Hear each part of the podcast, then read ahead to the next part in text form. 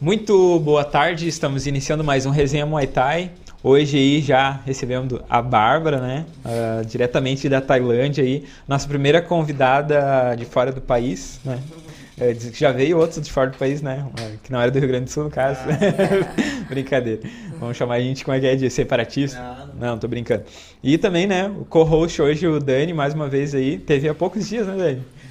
Teve Natal, dia, Natal foi Teve top. no Natal, exatamente. A gente teve gravando mas, como ele trouxe, né? E também agrega sempre bom conversar com o Dani aí. Vou ficar na contenção aqui que eu puder colaborar aí, vai ser legal. Pode falar à vontade. A gente gosta quando fala, né? então, seja bem-vinda, Bárbara. Obrigada, Tudo bem? Como é que tá sendo mesmo. aí estar no Sul? Nossa, tá sendo incrível. Eu tô super bem tratada.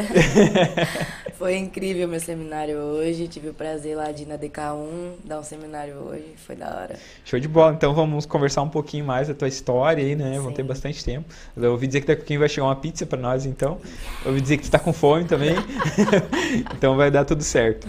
Então, preciso agradecer antes de mais nada aí a Royal Thai Photography, CT Praitim, Rastai Muay Thai, CT do Forte, a Teles Team, a Set Fight e a No Shang Team. Também o apoio aí do Agroproduções, Juliano Mendes e da Patrick Sander e do Samuel Sander, que são os irmãos Inspiration, que colocam aí esse programa no ar. Eu tô até emocionado aqui de receber a Bárbara. Eu comecei a chorar agora. uh, ao longo aí do, do programa a gente vai falando um pouquinho mais dos nossos patrocinadores, né? Que são as pessoas aí que uh, nos fortalecem e colocam esse programa no ar. Tem quem está assistindo aí já no YouTube, uh, já se inscreve no canal, né? Ativa o sininho ali. Vocês podem mandar mensagem que a gente vai ler. Uh, só que tem um detalhe ali que só pode mandar mensagem quem é inscrito no canal, né? Então, uh, não custa nada, né? Só clicar ali, se inscrever, que tu vai poder participar aí. Uh, e a gente está sempre trazendo aí uns, uns conteúdos bem legais para vocês no canal. Também a gente ativou aí uh, o super chat. Então quem quiser contribuir com qualquer valor uh, para o projeto, manda aí que a gente fica bem grato. Uh, acho que era isso. Sigam, né? A Bárbara lá no Instagram, né? Qual que é teu Instagram lá, Bárbara? É Bárbara Guiar, underline porque Fight Club. Isso aí, bem facilzinho. Sim. O Dani também, né, Dani? Daniel DK1. DanielZ.dk1. Isso aí. Essa, essa ideia tu pegou lá do, do Camisa de Força. É, né? ele me deu. Os caras deram uma dica boa e realmente fez muito sentido. Era, era difícil de Até o cara achar. digitar Zambrosus que o cara já desistiu, vai para outro treinador. vai treinar com um nome mais fácil. Show de bola. Então, Bárbara, uh, prazer te receber aqui primeiramente, prazer né? Meu. E, e como é que tá, como é que tá sendo? Quanto tempo tu já tá lá na, na Tailândia lá? Então, fiquei, eu tô na Tailândia tem três anos. Uhum. Três anos eu vim pro Brasil. Eu vim pro Brasil meio que de surpresa e de última hora. Mas eu vim pela, por causa da minha mãe, eu precisava ver ela, eu precisava tirar esse tempo pra mim, sabe?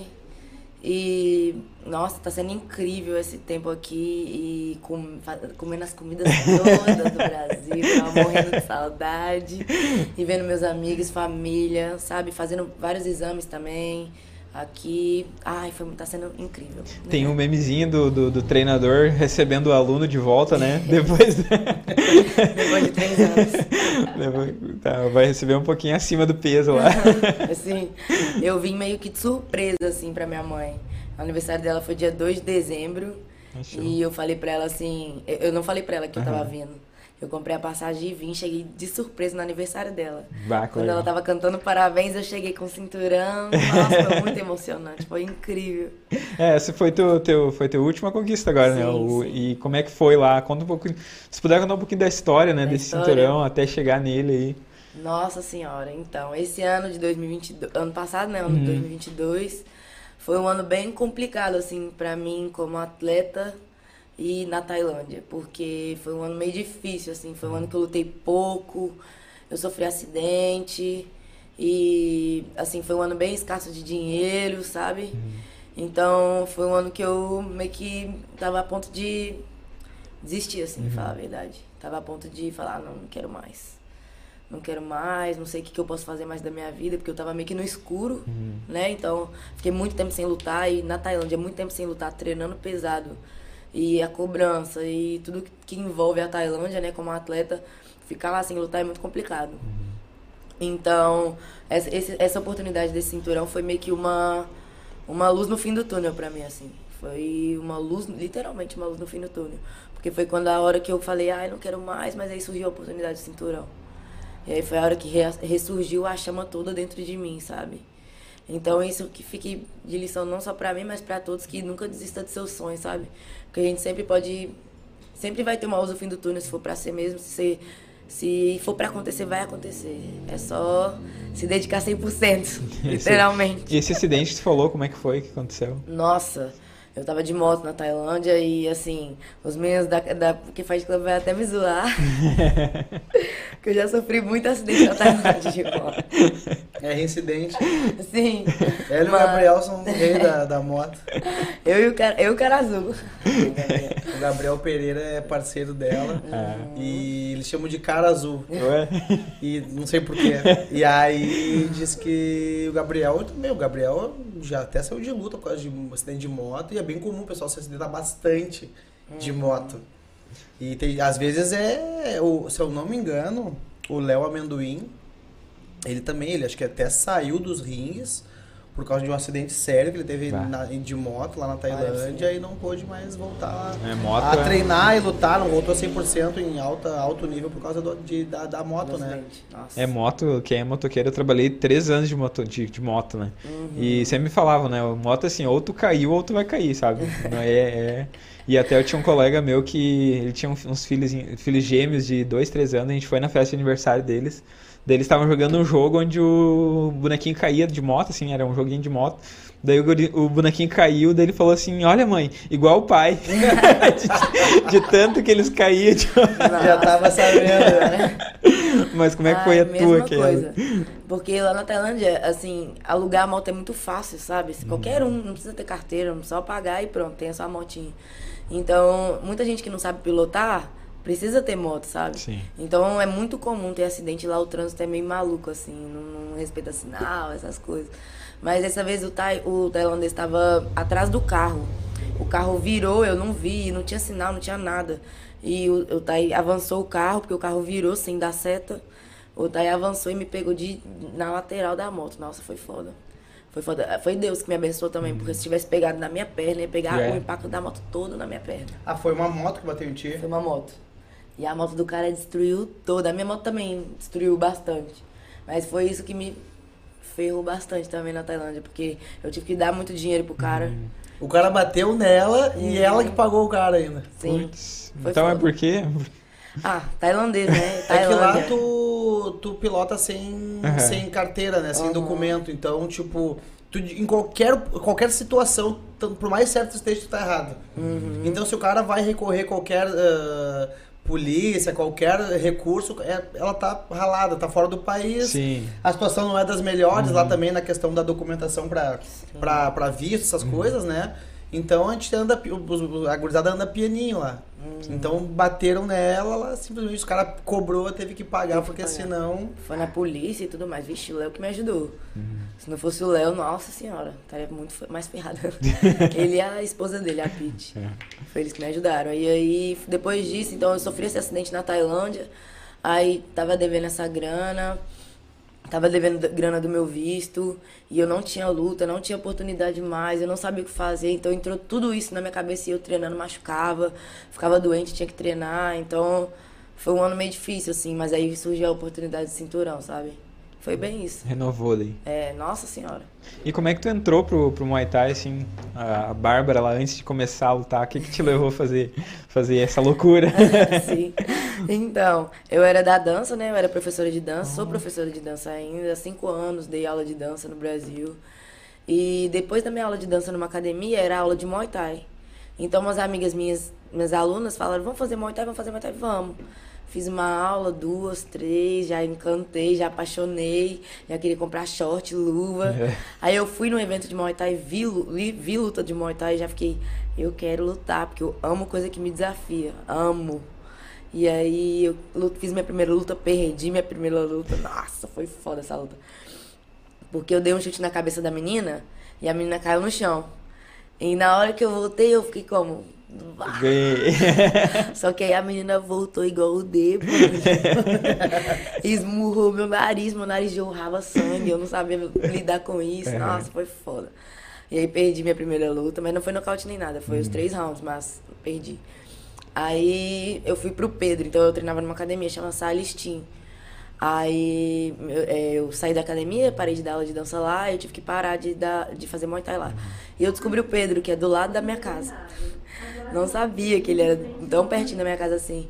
E aí comecei a treinar lá e começou a para um lado mais profissional. Comecei a lutar, lutar, lutar, lutar. Eu lutava em São Paulo, lutava no Rio, lutei em Goiânia. Uhum. E aí foi a hora que ele falou assim: "E aí, vai ter uma hora que você vai ter que escolher. Ou você luta Muay Thai ou você dá aula de dança". Porque, mas a dança é o que dá, me dava dinheiro, Sim. né? O Muay Thai só, só pagava pra lutar. só é, só prazer e desafio, é né? Mas foi, chegou uma hora que ele falou, você vai ter que escolher, vai chegar uma hora que você vai ter que escolher. E eu ficava assim, ai meu Deus, o que, que eu faço? Eu nunca imaginei. Bárbara, pro Emerson, desculpa te. Uhum. Pro Emerson, até pra gurizada do resenha, quem que é o, o Pedro, a equipe. Uhum. Acho que é legal, porque para situar. Eu, por exemplo, eu tô nessa nossa conversa, eu tô sabendo quem é o Pedro. Sim, sim. Mas talvez o Emerson e mais a galera que também que acompanha o resenha, talvez assim só o Pedro não saiba uhum. da onde qual é o estado aí. Fala para ele. É, eu sou de Minas Gerais, de Belo Horizonte. E eu, quando eu comecei no profissional, e, e, o Pedro me criou, foi ele que me fez. Pedro Novaes, de Belo Horizonte também. Uhum. E é isso, eu treino na academia dele, ele que me pôs pra lutar em São Paulo, em Goiânia, em tudo quanto é lugar. Foi ele que eu fui pra Tailândia com ele. Uhum. Então, assim, ele que me fez, sabe? Eu fui pra porque faz club por causa dele. Eu comecei, eu fui viajei para outros estados por causa dele, entendeu? Ele tem muito é o motivo de tudo isso, sabe? É. Mas uma coisa interessante que, que tu é mineira, então. Sim. E tu sabe que mineiro come tri bem também, né? É. eu, eu, tinha uma família de amigos meus que moravam, que eram mineiros e vieram pra cá, que a comida deles também era uma delícia. Nossa. Agora tu falou que mas não é tão é diferente então, dos gaúchos. A comida, ah, a comida é boa comida pra caramba. top. É, uhum. Galera de Mas Minas. aí, e como eu comecei a lutar muito em fora, aí eu, o Pedro começou, o Pedro falou, ó, vai ter uma hora que você vai escolher. E eu ficava como? Uhum. Morrendo de nervoso, né? Falando, ai meu Deus, vou largar a dança. Nunca imaginei que eu ia largar a dança por causa do Muay Thai. E foi mais ou menos guiando minha vida, assim, Deus foi guiando minha vida, uhum. porque eu não planejei, tipo assim, ah, eu vou largar a dança, eu vou, sabe, vou pra Tailândia. Não, foi meio que eu e meu ex-namorado, Yuri, ele falou, vamos pra Tailândia, e o Pedro também. Então juntou nós, nós fomos nós quatro pra Tailândia. Eu, Yuri, o Pedro e a Ciane. Uhum. E a filhinha deles, a Maia. Então, fomos todo mundo junto pra Tailândia, ele que abriu as portas para mim de tudo, sabe? E foi daí que começou. Começou o sonho. Mas sabe que, tipo, é bem comum isso, né? E até, uh, é até para quem tá vendo a gente ver que é meio que natural isso, né? Ah, de dividir o, o, hum. o, Muay Thai com alguma coisa, né? Tipo, é difícil quem vive 100% do Muay Thai, é. mas tem um caminho, né? Um caminho e eu acho que agora o Brasil tá bem também encaminhado para hum. dar uma uhum. até uma carreira, né, para os atletas, assim. Até a questão do ataque, né? É. Que tá crescendo demais Sim. aí. E tu também, né? Tu também uhum. agora contrato com, com o ONI, né? É. Como é que foi essa, essa, essa então, história? Então, eu assinei contrato com o ONI para essa luta dia 3 de fevereiro, que eu vou fazer agora no Lupini. E se eu ganhar essa luta, se eu ganhar não, eu vou ganhar essa luta, eu vou ter um contrato mais, mais longo, é, certinho para lutar em Singapura, sabe? E vai ser incrível. Nossa, tomara, deu tudo certo. Espero que todo mundo torça por mim. Ah, com certeza. Tô lá representando o Brasil daquele modelo. e como é que foi a, a, o choque de cultura lá com, com a Tailândia, Nossa. quando foi pra lá? Foi muito foda, sério. Eu cheguei lá na Tailândia, a comida de lá, eu passei mal demais, demais com a comida, com o cheiro da rua. Passei muito mal, muito mal mesmo vomitando, dor de barriga, foi foda. Sério. aí fiquei uns dias de parada. Eu fiquei em Bangkok, eu cheguei na Tailândia, fiquei em Bangkok quatro dias. Aí a gente turistando e comendo, só que aí passei mal demais. Aí depois a gente foi pra Phuket. Aí a gente foi pra Phuket e lá a gente já, eu já fui pra Tailândia com o intuito de morar. Uhum. Então eu já despedi de tudo aqui, já despedi da minha mãe, fiz festa de despedida. Eu já sabia que eu ia lá pra morar. Uhum. Eu sabia que eu não, nem sabia quando eu ia voltar. Uhum. Foi meio que de última hora que eu voltei, sabe? Graças a Deus deu tudo certo. Mas. E aí, lá na Tailândia, é, o choque de realidade foi sinistro, porque é muito diferente. A língua, a cultura, o jeito de viver lá é muito diferente. Mas assim, é muito prazeroso também. Igual eu falo, eu vivo dentro do meu sonho, sabe? Sim. Meu sonho é ser campeã, ir pra Tailândia, lutar na Tailândia, então eu vivo no meu sonho, apesar de tudo que envolve, não só isso, Sim. mas eu vivo dentro do meu sonho. Então é isso que importa pra mim, sabe? Independente das dificuldades, entendeu? Ela, fa- ela falou do, do cheiro, né? Vomitou e eu, eu e a Paula, a gente. Agora a gente tá programando a lua de mel pra, pra Tailândia. Então tem lugar em Porto Alegre. Tem lugar que a gente passa assim na rua, no carro. E volta e meia, sabe? sobe um cheiro assim de, de esgoto, assim.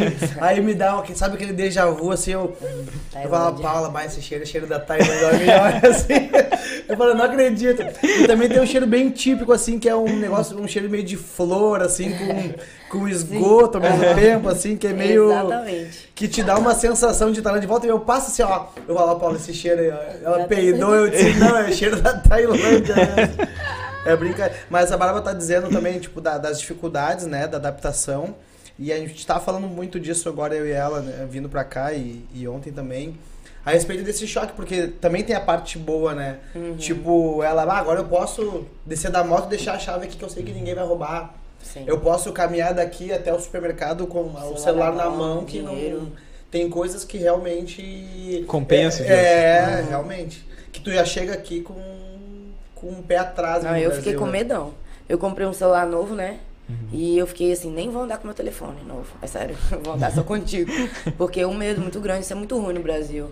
As pessoas no Brasil pensam muito nelas mesmas, sabe? Uhum. Tipo assim, ah, onde eu posso ganhar mais porque eu vou ganhar em tal lugar. Ai, eu roubo aqui, eu tiro um. Sempre tirando mim ali. vantagem de É, alguma forma vantagem, de algum exatamente. lugar ou de alguma pessoa. Isso é muito ruim, porque assim, acho que é por isso que o Brasil não vai pra frente, sabe? O Brasil era pra ser país de primeiro mundo. O clima é sensacional, as praias são lindas, o, o- o- sabe? Natureza e tal. E mesmo assim, o Brasil lá fora é chacota, falar a verdade. Todo mundo só vê o Brasil como bunda, carnaval, futebol e, e mulher. Mulher, dinheiro. Não, não dinheiro. É, pera. Bunda, É. cerveja, carnaval e futebol. Só isso. E antes era mais vulgar, né? Prostituição Uhum. e coisa. E, inclusive, a, a primeira vez que a gente foi, eu e o William, em 2015, a gente conheceu em Bangkok um casal de, tipo, sem querer. Bem, a- a- hoje a Bárbara te falou isso aí. A gente passou, tava passando pelo apartamento, só, a gente só passava por tailandês, né?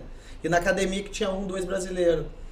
Aí quando a gente passou, nós foi subir pro nosso apartamento, assim, eu ouvi um pessoal falando em português, eu, William, tem alguém falando português aqui.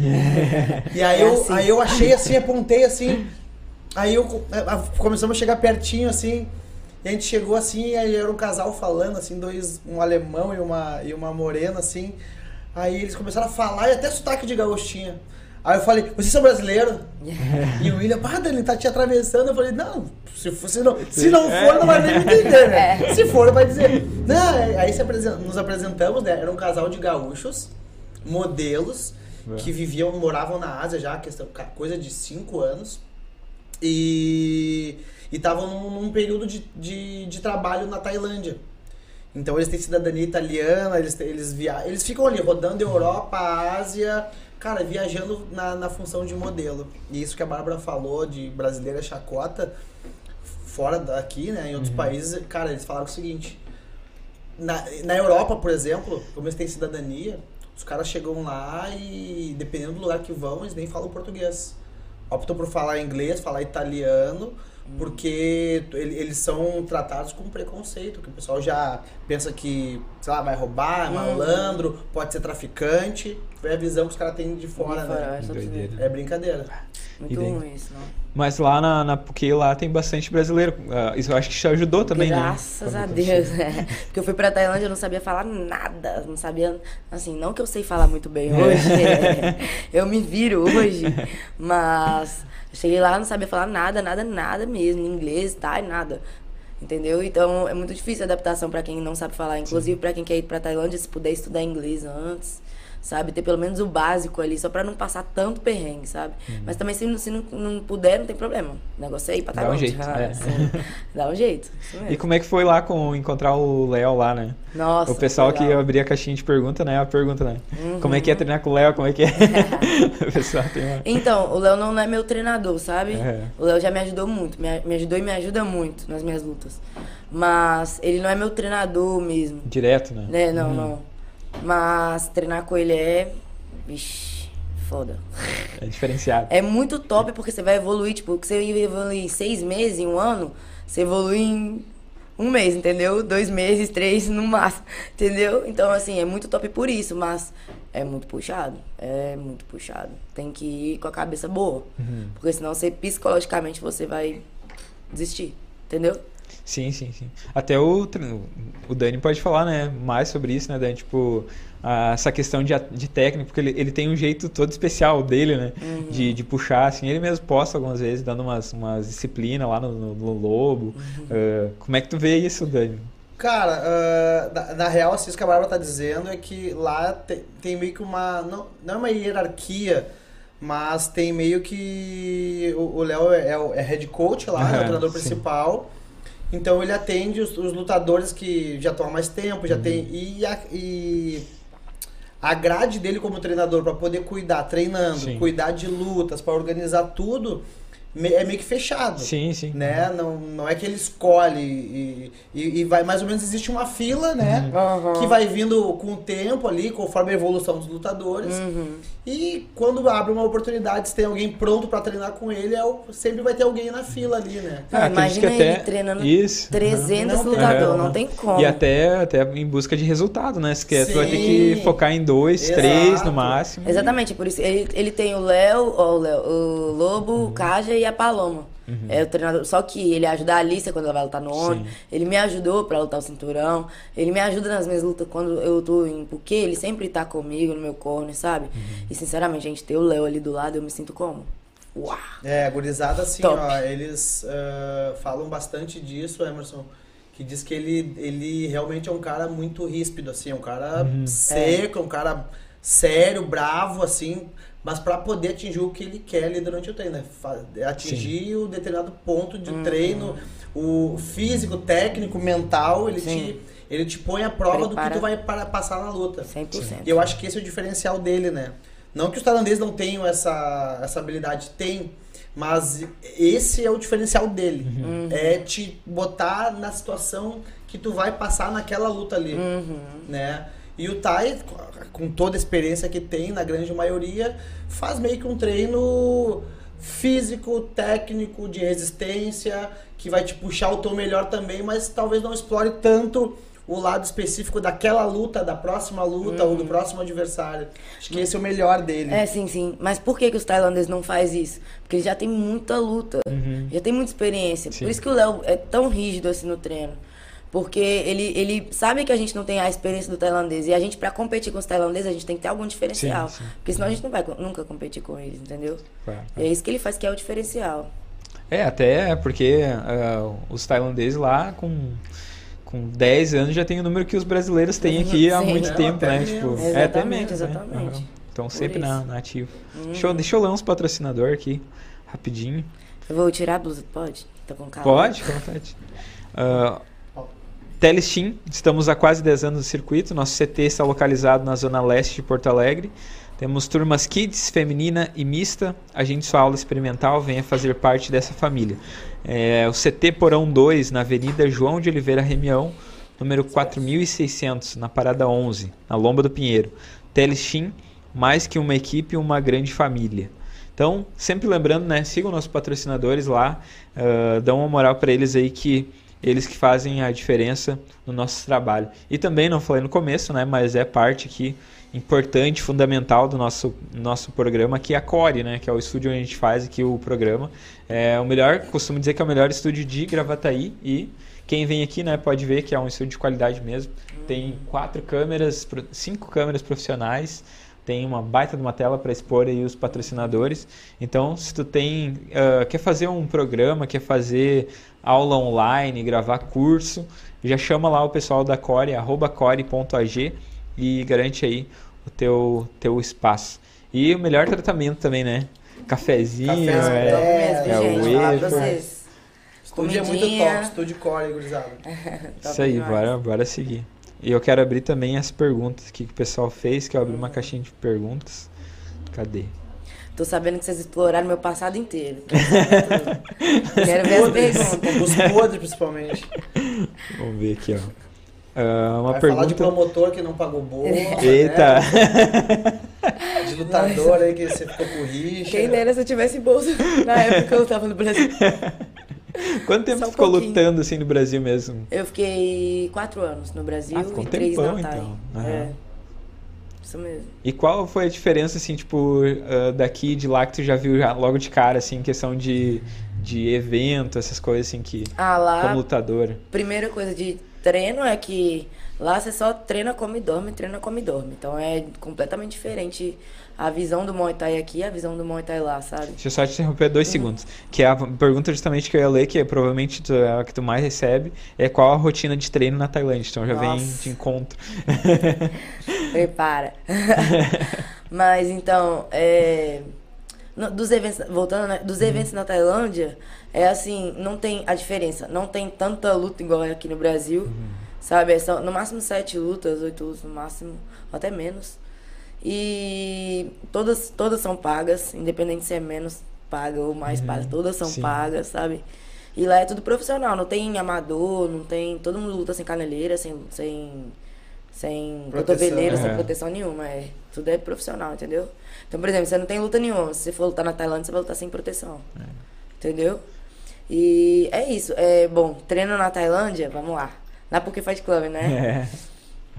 Todo dia eu corro seis e meia da manhã, 12 quilômetros. To- todos os dias. Seis e meia da manhã tá todo mundo lá. E uma dúvida. eh, Eles prezam mais, tipo, ah, o, o tempo que tu faz esse percurso ou fazer esse percurso? Não, geralmente é uma hora que você tem pra fazer. Você começa às seis e meia, o treino começa às sete e meia. Se você for rápido, devagar, o problema é seu, entendeu? É, entendi. É. Aí quando você chega na, na academia, segunda, quarta e sexta, sparring de Muay Thai, depois clincha, depois tem o físico. Depois joelho, tipo e barra abdômen. Sempre. Sempre quando acaba o treino. Joelho, tipo e barra abdômen. E na terça e quinta a gente faz a corrida de 12, 6 e meia, chega na academia 7 e meia, clincha, chuta, é, tiro e joelho tipo barra abdômen. e à tarde, é, segunda, quarta sexta, sparring de boxe. Então é corre 3 quilômetros à tarde e faz sparring de boxe, depois parador, depois clincha, depois joelho tipo barra abdômen. e terça e quinta não tem não tem sparring. Então corre 3 km à tarde, aparador, clincha, joelho tipo barra abdômen. é isso nosso treino. Então de segunda a sábado, só que sábado de manhã não tem treino. É mais uma corrida só, só a corrida grande, que a gente faz um pouco maior a corrida. E à tarde treino normal, não tem sparring. Mesma coisa de terça e quinta, sabe? E domingo, assim, domingo não tem treino, mas se você tem luta e tiver duas, duas semanas pra sua luta, você vai treinar domingo também. Então é bem E, puxado. e- e quando tu chegou lá, assim, deu de cara com essa rotina, assim, como, como é que foi? Um mês. Não, mentira.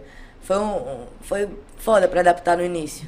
Assim, mas eu, eu lutei na primeira. No, no mesmo mês que eu cheguei. Eu cheguei na Tailândia dia 10 de dezembro. Aí eu fiquei quatro dias em Bangkok, depois fui pra Phuket, já comecei a treinar, fiquei, umas, um- fiquei uns dias tranquila, depois voltei a treinar e já lutei no mesmo mês. Eu lutei no Bangla, no final de dezembro. Então, assim, não demorei muito a adaptar. Mas isso é, assim, vai de cada pessoa, sabe? Porque no início você vai pegar infecção, vai ficar doente, porque é muito treino, seu corpo não tá acostumado. O clima lá é muito diferente, muito, Baixa muito imunidade diferente. dos atletas. Baixa né? imunidade, você pega furúnculo, pega infecção, vixi. Mas isso é normal, é normal, sabe? Todo mundo passa por isso quando chega lá. Agora é passar por essas coisas, né? Porque essa, essa é a parte chata. É. É. E perder peso.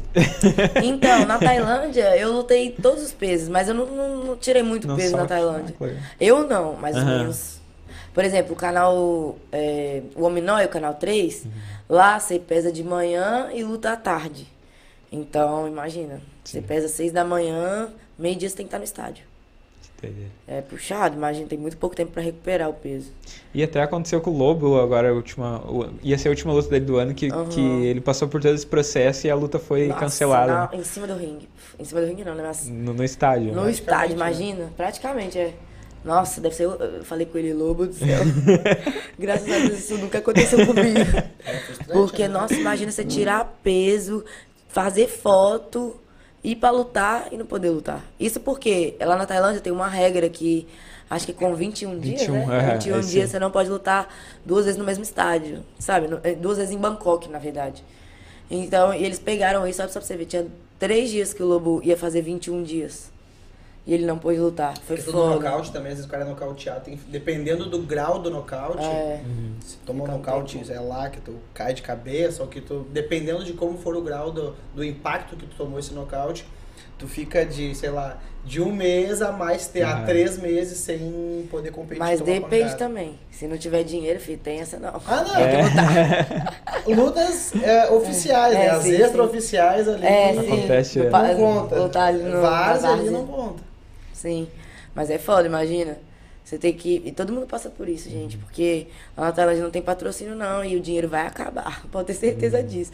E tem visto também, tem casa, comida e moto. E é foda. É até é bom falar isso porque assim, às vezes o pessoal pe- com certeza é outro mundo, né? Na Aham. Tailândia é outro mundo, mas tem muita dificuldade que a gente enfrenta aqui que vai enfrentar lá também, né? Uhum. Tipo, eu acho, a gente gosta de comparar bastante com o futebol daqui, né? Sim. Tu não vê também os caras da, da Várzea aqui do futebol ganhando rios de dinheiro que nem Não. os profissionais, né? Então tem que O ir bom do sabendo futebol é que o que tem- profissional ganha muito dinheiro, né? É, O exato. profissional do Muay Thai ainda tá meio que. Entendeu? Pois é, eu queria até que tu falasse um pouquinho disso, porque o pessoal ac- acha, né, deve ter um sonho, assim, de que vai pra Tailândia, ah, vou, vou sofrer um pouquinho, vou começar a lutar profissional, tô rico. Vixe. Já esquece isso.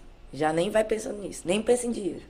Se você for pensar em dinheiro na Tailândia, você vai se frustrar e vai voltar. Antes da, antes da hora que é, sabe?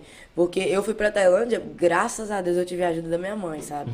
Foi a pessoa que mais me ajudou ali financeiramente, psicologicamente também. Mas financeiramente, por, foi ela que me ajudou, porque na Tailândia o dinheiro vai acabar uma hora, não vai ter mais dinheiro, você vai ter que pagar as coisas, você não vai poder, por exemplo, você machuca, não luta, ou você sofre acidente de moto e não luta, e não tem dinheiro, se você não luta, você não tem dinheiro. E no início, para conseguir patrocinador, se você puder daqui do Brasil ter alguma coisa no Brasil, para ter dinheiro lá, ou ter uma ajuda de alguém, vai com uma ajuda, porque você vai precisar, certeza. Ou vai com dinheiro extra. Entendeu? Ah, preparado pro perrengue. Preparado pro perrengue mesmo.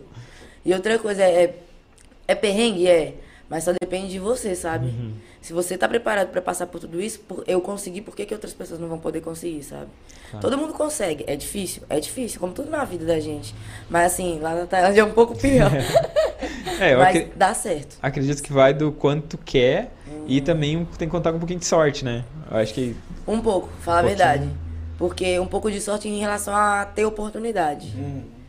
Entendeu? Porque se você não tiver oportunidade igual eu, fiquei cinco meses aí na Tailândia sem lutar, sem oportunidade, sem oportunidade de luta. E foi meu, meu mérito, assim. Eu falo, foi meu mérito, porque se eu tivesse ido embora, eu não teria oportunidade de lutar o cinturão. Mas eu fiquei, fiquei, fiquei e tive a oportunidade. Passando perrengue e tal, tal, tal. Mas feliz, né, de estar ali. Quero deixar isso bem claro. Eu falo que é ruim, é isso, É. mais ruim do que bom, vou falar assim, mas tem um lado bom também, né? Tem um lado bom sim, vivendo no seu sonho, conseguir conquistar um cinturão, sabe? Então, assim, é perrengue, é cansativo, é. Mas se você tá disposto a passar por isso, é o seu sonho, vai que você vai conseguir. Mas eu acho, Bárbara, que ninguém do nosso meio, pelo menos, ouve tu falar das dificuldades como botando barreira, sabe? É, falando a realidade, eu acho que hum, apesar da, da vasta diferença de tu treinar no Brasil e tu treinar lá, os atletas aqui também sofrem um pouco disso, né? Porque tem, apesar de, de lá tu não ter muita estrutura, tu recebe. Aqui o pessoal tem um pouco mais de estrutura, mas não recebe. É. Então acaba se equivalendo de alguma forma, sabe? E, Uhum. Mas eu acho que todo mundo entende as dificuldades. E, e, é- e, eu- E aí tem eu- que trabalhar por e eu acho fora que o também, né? tamanho do. Aquilo que o Elvis falou, a vontade, o tamanho do sonho de cada um que vai determinar até onde tu consegue ir e pode ir, entendeu? Exatamente. Sim. E, é- e no Brasil também tem que trabalhar, né? Ah, então você sim. estuda, trabalha, treina e luta, imagina. Vixe. Eu fazia isso. Eu estudava, eu fiz educação física, né? Fiz dois períodos na faculdade. E eu, eu estudava educação física, eu trabalhava com a dança, eu treinava Muay Thai e eu lutava. Não durou, durou um, um ano isso. não dava, não dava, não dá pra fazer tudo. Se a gente faz tudo, a gente acaba não fazendo nada, sabe? Sim. Então é melhor focar em uma coisa, sabe? Fazer uma coisa com todo o coração ali, por exemplo, se seu intuito for pra Tailândia, vai pra Tailândia, faz, fica na Tailândia que só, só vai focar em treinar e dar seu melhor e, e comer, entendeu? Comer, treinar e lutar. Comer e treinar só isso. Show de E bola. temos que tomar cuidado também, porque a Tailândia é o berço de festa, balada. Lá é muito festa. O povo tem muito amigos que tem dinheiro, que te chama pro lugar e você fala, caralho, tem que treinar. Mas e, e tem que ter cabeça também pra sustentar tudo isso. Então, tipo assim, falar, não, ó, não quero ir nesse lugar. Porque eu tenho que treinar, tenho que lutar, tenho que fazer minhas coisas. Então tem que ter essa cabeça também. Por isso que na- eu já vi o Léo falando sobre isso também. Que pra ir pra Tailândia tem que ter pelo menos, sei lá, um maior de idade, uma pessoa maior de idade, porque na Tailândia é muita distração. Muita, é muito, é muita distração. É muito fácil se perder. É muito fácil se perder. Muita gente se perdeu na Tailândia.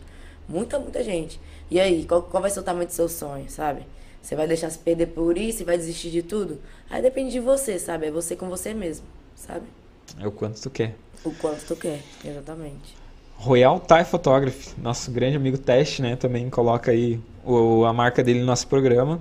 Ah, vai ter, inclusive, agora evento dia 28, lá no Canoas Boxing Stadium, né? O primeiro, primeiro evento do ano, já em janeiro. E o Teste vai estar lá, fazendo as fotos, né? Então já entra em contato aí com arroba Royal Photography e garante as fotos. Se tu é lutador, né, garante. Se tu é treinador, já dá pro teu aluno. Se tu é parente de algum lutador, amigo, é da academia e quer presentear aí com as fotos do, do teu atleta, então entra em contato lá com o teste, né? O teste fica, ele é um cara que ele fica da primeira à última luta fazendo as fotos. Inclusive o último evento do ano teve 64 lutas. Cena. E ele 5 ficou da manhã lá. acaba 10 da noite, meia-noite. foi mais ou menos isso. É, mas foi um evento bem legal até, né? O, tu, tu, tu Não, não foi Não nesse último aí. Mas foi, foi, foi bom. Foi aquele mal necessário, né? Que só quem tá Uhum. brigando por dar realidade sabe. Ah, e o teste tava lá, né? Sofrendo ah, na, do ladinho do ringue lá, fazendo as fotos.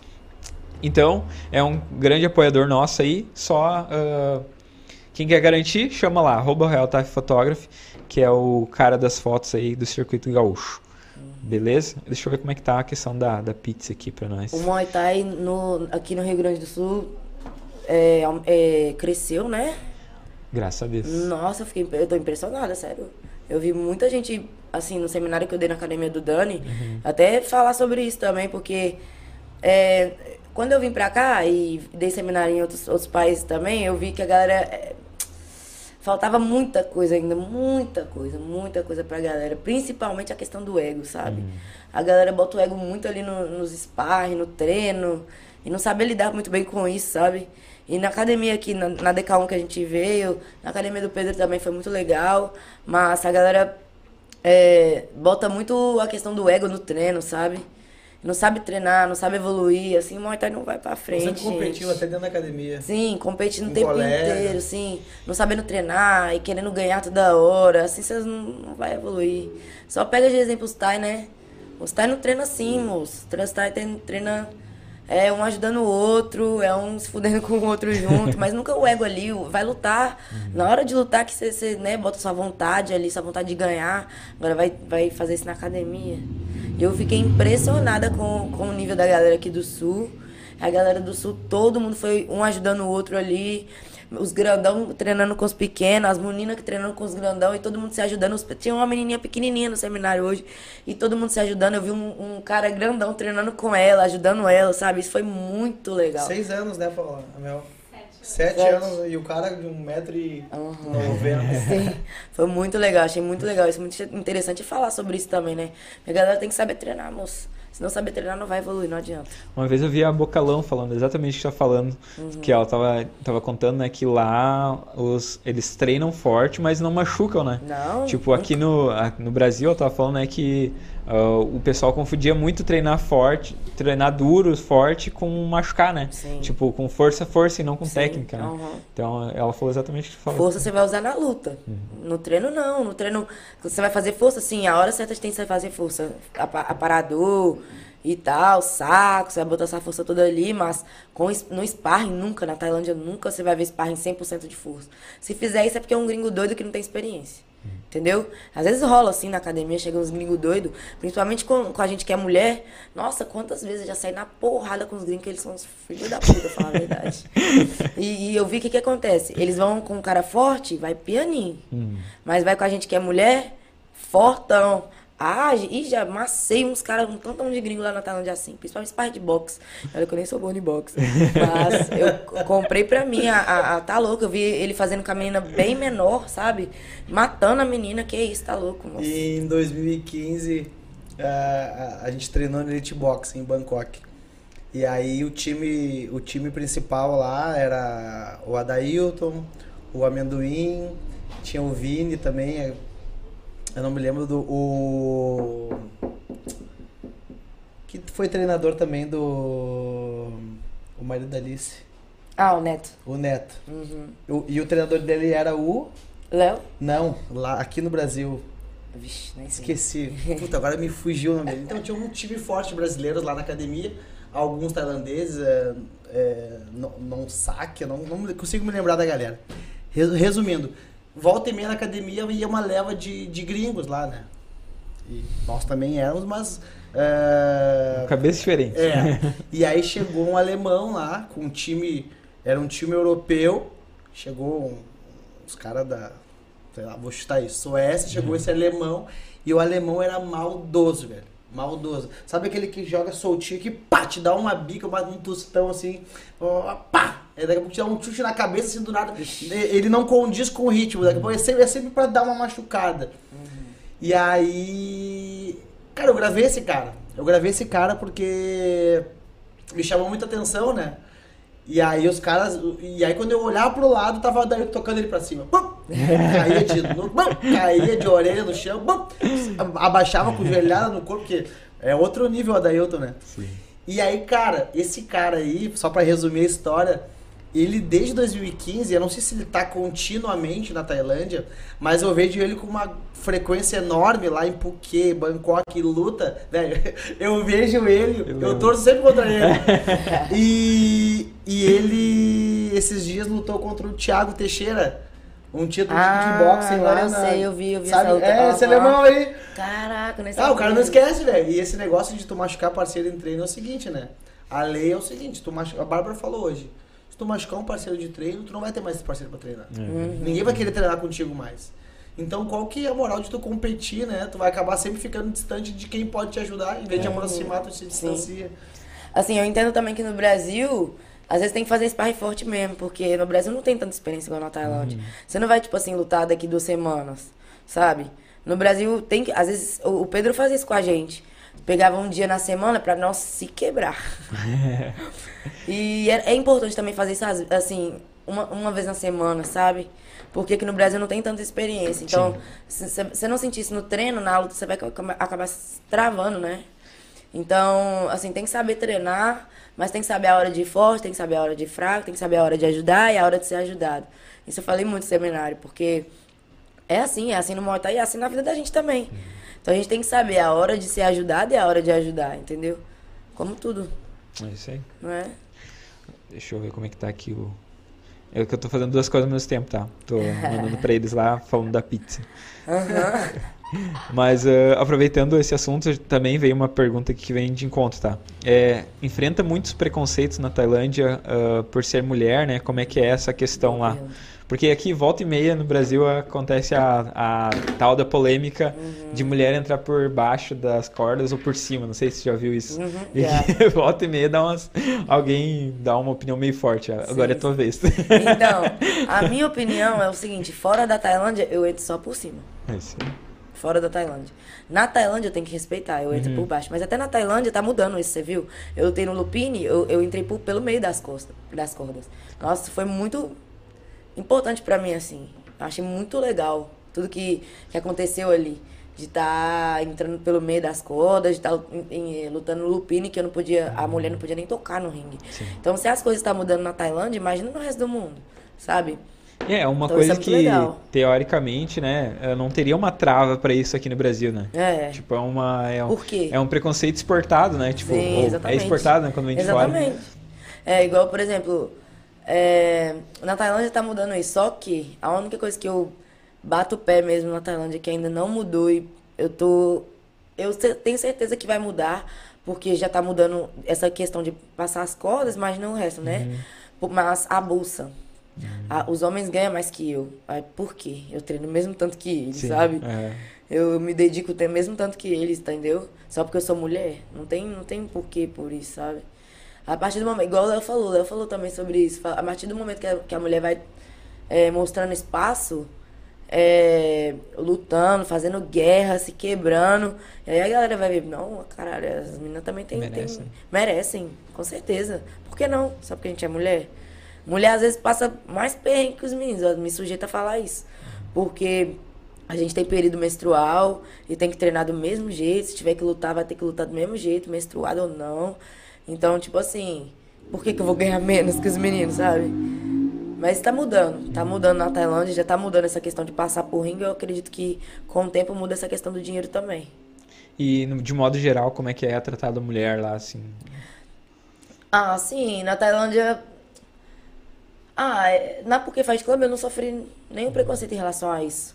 Acho que é porque também a academia de gringos, tá? Já, já entende. Eu também não cheguei no início da academia, né? Eu cheguei em 2019, dezembro de 2019 na Tailândia. Então, eu nunca fui maltratada, nunca aconteceu nada disso, nunca sofri nada disso. Pelo contrário, todo mundo me. Como fala? Me cobra o mesmo tanto que os meninos, até mais, né? assim, falando. Então, eu não sofri nada disso. Graças a Deus, eu acho que acredito que ninguém que for pra lá vai sofrer isso. É diferente, né? Uhum. Deixa eu ver se tem mais alguma. Tem a... Quanto tempo na Tailândia? Já falou que foram três, né? Três. Ah, falaram que também do Léo, né? Do Léo veio bastante. Daí tu já respondeu no começo também. E mandaram até uma pergunta que não tem nada a ver com, com a nós hoje. Vocês querem botar nós em polêmica de tudo quanto é Ah, jeito, né? Sério? Não, bota, coloca, eu falo sobre. Mas é que é de tem fora, é, problema. é, o- é, é interno aqui. Ah, é do, entendi. Não, não, é do, não. Do Melhores do Ano, só pra, pra te situar. Aí comigo a coisa? Não, não, É não, contigo? não, não. É, é- nem, não é com nós. Não é com nós. Mas joga lá aí. Não, não vai. Tá, eu vou ler, eu vou ler, eu só não Deixa eu vou dizer. uma coisa aqui, e eu então. não, vou, eu não, não adianta me procurar que eu não vou falar quem mandou depois, tá? Eu só vou ler então, porque o pessoal quer. Ah, vamos ver uma tretinha, né? Cadê? Deixa eu só achar A aqui. Paula já fez assim pra mim, ó, calma. Deixa eu só achar aqui. Chegou? Nossa, que rápido. Tá, beleza, vamos comer. Vamos comer que eles estão com fome. Intervalinho pra pizza. Ah, deixa eu só ler que daí a gente vai pro intervalo que a gente nem comenta nada. Ah, cadê? Mas quem tiver mais, mais pergunta também, pode É, fazer. pode ir mandando. Eu vou fazer uma Adoro. listinha de perguntas que eu tenho aqui também. Sim, boa. Ah, não tô conseguindo. Aqui, achei. É que tu, vai, se- tu não vai saber do que, que é, mas ele vai saber. Então, É, depois eu e a situa ga- ela. é, ó, comentem sobre as escolhas do. Não pode parar, né? Eu vou falar. Não vou Tá. dizer quem tá Os mandando. melhores do ano. E onde está a coerência deles. Eu, não, é que não é do canal, né? É outra, Sim, é, outra página. é. Então, é que eu falei. Mas eu também tive lá, eu escutei o lado deles, sabe? Uhum, Eu achei muito legal o que eles falaram, hum, falar a verdade. sim. Assim, não sei nada, não tô nem no Brasil, gente, não me julguem. Mas o que eles falaram foi muito legal. Eles, o critério deles de escolher ele, acho que tem o mínimo três lutas, três lutas profissionais. viu? Eles que falam, eu tava lá no canal, aí fiquei na casa do, do dono lá do, do melhor do cana- Melhores do Ano, foi. Fiquei lá na Tá, casa tá dele. falando um do canal Ah, não. lá de São Paulo. É, é Esse outro. canal é daqui. É, é outro. Ah, é outro! Sim, Nossa, sim, sim. então desculpa, gente. Não, é. Mas eu fiquei pensando. Mas já atualizaram a barba. né? É, tu foi no, no último round, que é, É, o Fernando. round, o Fernando. Não, o Fernando é parceirão nosso aí. Tem uma pergunta que eu quero fazer pra Bárbara, pular de assunto. Não, mas eu, eu, eu não tenho certeza, mas eu acho que seria legal de falar. Mas faz assim então, tu faz a pergunta, daí tu deixa pra responder na Responde no volta. final. Tá daí a, vai vir a pizza. a gente sabe que o, o Lobo e o Cajaíba já lutaram no Brasil, né? Eles já lutaram no Epic Muay Thai. Aham. E eu não tenho certeza, mas acho que tu já lutou com a Alicia já, né? Não, Tu não. nunca lutou com a Alicia? Não, nunca. Ah, a Ci... Ci... A Ciane? Ciane? Aham. Ah, foi a Ciane. Não, não, não, lutei com a. Ó, não sei com quem você tá falando, mas eu lutei com a Luara, lutei com a Jaque, lutei com a Ah, tá. Keké. Não, na minha cabeça tu tinha lutado com, Com a Alicia? Não, não, não. Eu ia lutar com ela, sabia? O Pedro tava ca- caçando, mas eu ia me ferrar. Porque a Então diferença, de falei nível, da- é, a diferença de nível era muito grande, experiência também. A Alice muito mais tempo que eu no Muay Thai. Ah, não, então eu viajei. Então vamos fazer um intervalinho bem rapidinho de dois minutos só pra gente montar aqui a, a pizza, daí a gente vai conversando e comendo depois do, da retorno. Deixa eu só falar, né, dos patrocinadores, não posso esquecer nunca, mesmo. que são nossos parceiros aí que É, se não fosse por eles, não teria esse programa, Ai, realmente, viu? Porque é Royal Thai Photography, CT Pride Team, Rastai Muay Thai, o CT do Forte, a Teles a setfight.com.br, a No Shang Team e o apoio da Algor Produções, Juliano Mendes da JM Engenharia e dos Irmãos Inspiration, que é a Patrick Sander e o Samuel Sander. Patrick, inclusive, vai ir uh, para Tailândia em março, tu Ah, vai é? conhecer ela, uma gente Legal. finíssima, e ela faz os vídeos, os melhores vídeos de luta do, do, do Brasil é ela que faz. Nossa, então que é é ela a- mesmo que eu vou... Ela é top. Moça, Aí, ó, me ajuda. chamou o Ela é top. contato aí, ela é top. Até, inclusive, uh, ela fez bom do ataque, ela, ela cobriu pro, Máximo. pro Máximo, também Ah, foi que ela. legal. Então, quando fala em, em vídeo de luta, né, Aham. registro é com ela. Ela é Nossa, a, ela é a guria aí do, do. Brasil. E ela também tem contato com a Fight Lore lá da Aham, Tailândia. sim, então sim, eles sei. conversam, assim, então Ah, pra te ver o nível legal. da, dela aí. Sim. É a Patri. Então, né, fica o recado aí. Pra quem vai ter luta próxima aí, já vamos matar já esse coelho já. Chama lá os irmãos Inspiration, arroba irmão Inspiration, que é a Patri e o Samuel. E já garante lá o teu vídeo, teu highlight, teu, teu aquecimento, né? Que ela faz essa cobertura aí, Uhum. sensacional. E chama ela lá. E Patri, chama a Bárbara lá. Bárbara e já se... Isso mesmo, nossa, por já favor, conversa. vamos trabalhar junto. É isso aí. Vai ser um prazer. Então vamos fazer um intervalo ali? Dois minutinhos aí. E só pra montar aqui a pizza, daí a gente vai comendo e conversando. Um dia, pizza. Beleza.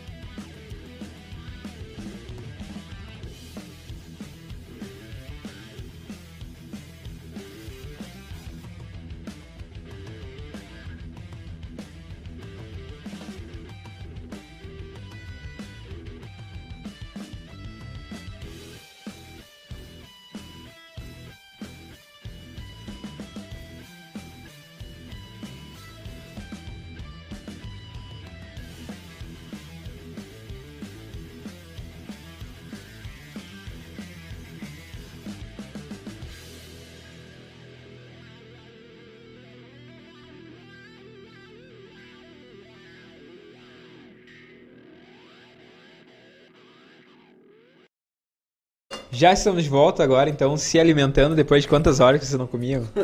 Desde meio-dia? Desde, almoço. Então, ah, como vocês sabem, o intuito do canal é pra ser bem, bem descontraído mesmo, então não tem nem problema. Falei até pra ela em off. De Pode comer, falar, quiser parar, estiver falando, quiser parar pra comer, fica à vontade. É, quanto mais à vontade tiver, mais tu falar. o que tu quiser falar e fica à vontade, que é bom, assim que a gente gosta. Beleza? Então já estamos de volta aí para Royal Thai Photography, CT para Itin, Rastai Muay Thai, CT do Forte, Telestim, Set Fight e a No Shang Team. A galera aí que bota esse programa no ar. O que, que tu tinha falado logo que a gente parou? Tu disse que tinha que lembrar de falar. Que tu passou um perrengue. Ah, na minha luta Lupine? Nossa, vou contar pra vocês, gente. Foi foda. Foi assim, eu recebi a proposta pra lutar no Lupine, já fiquei como? Caralho, da hora.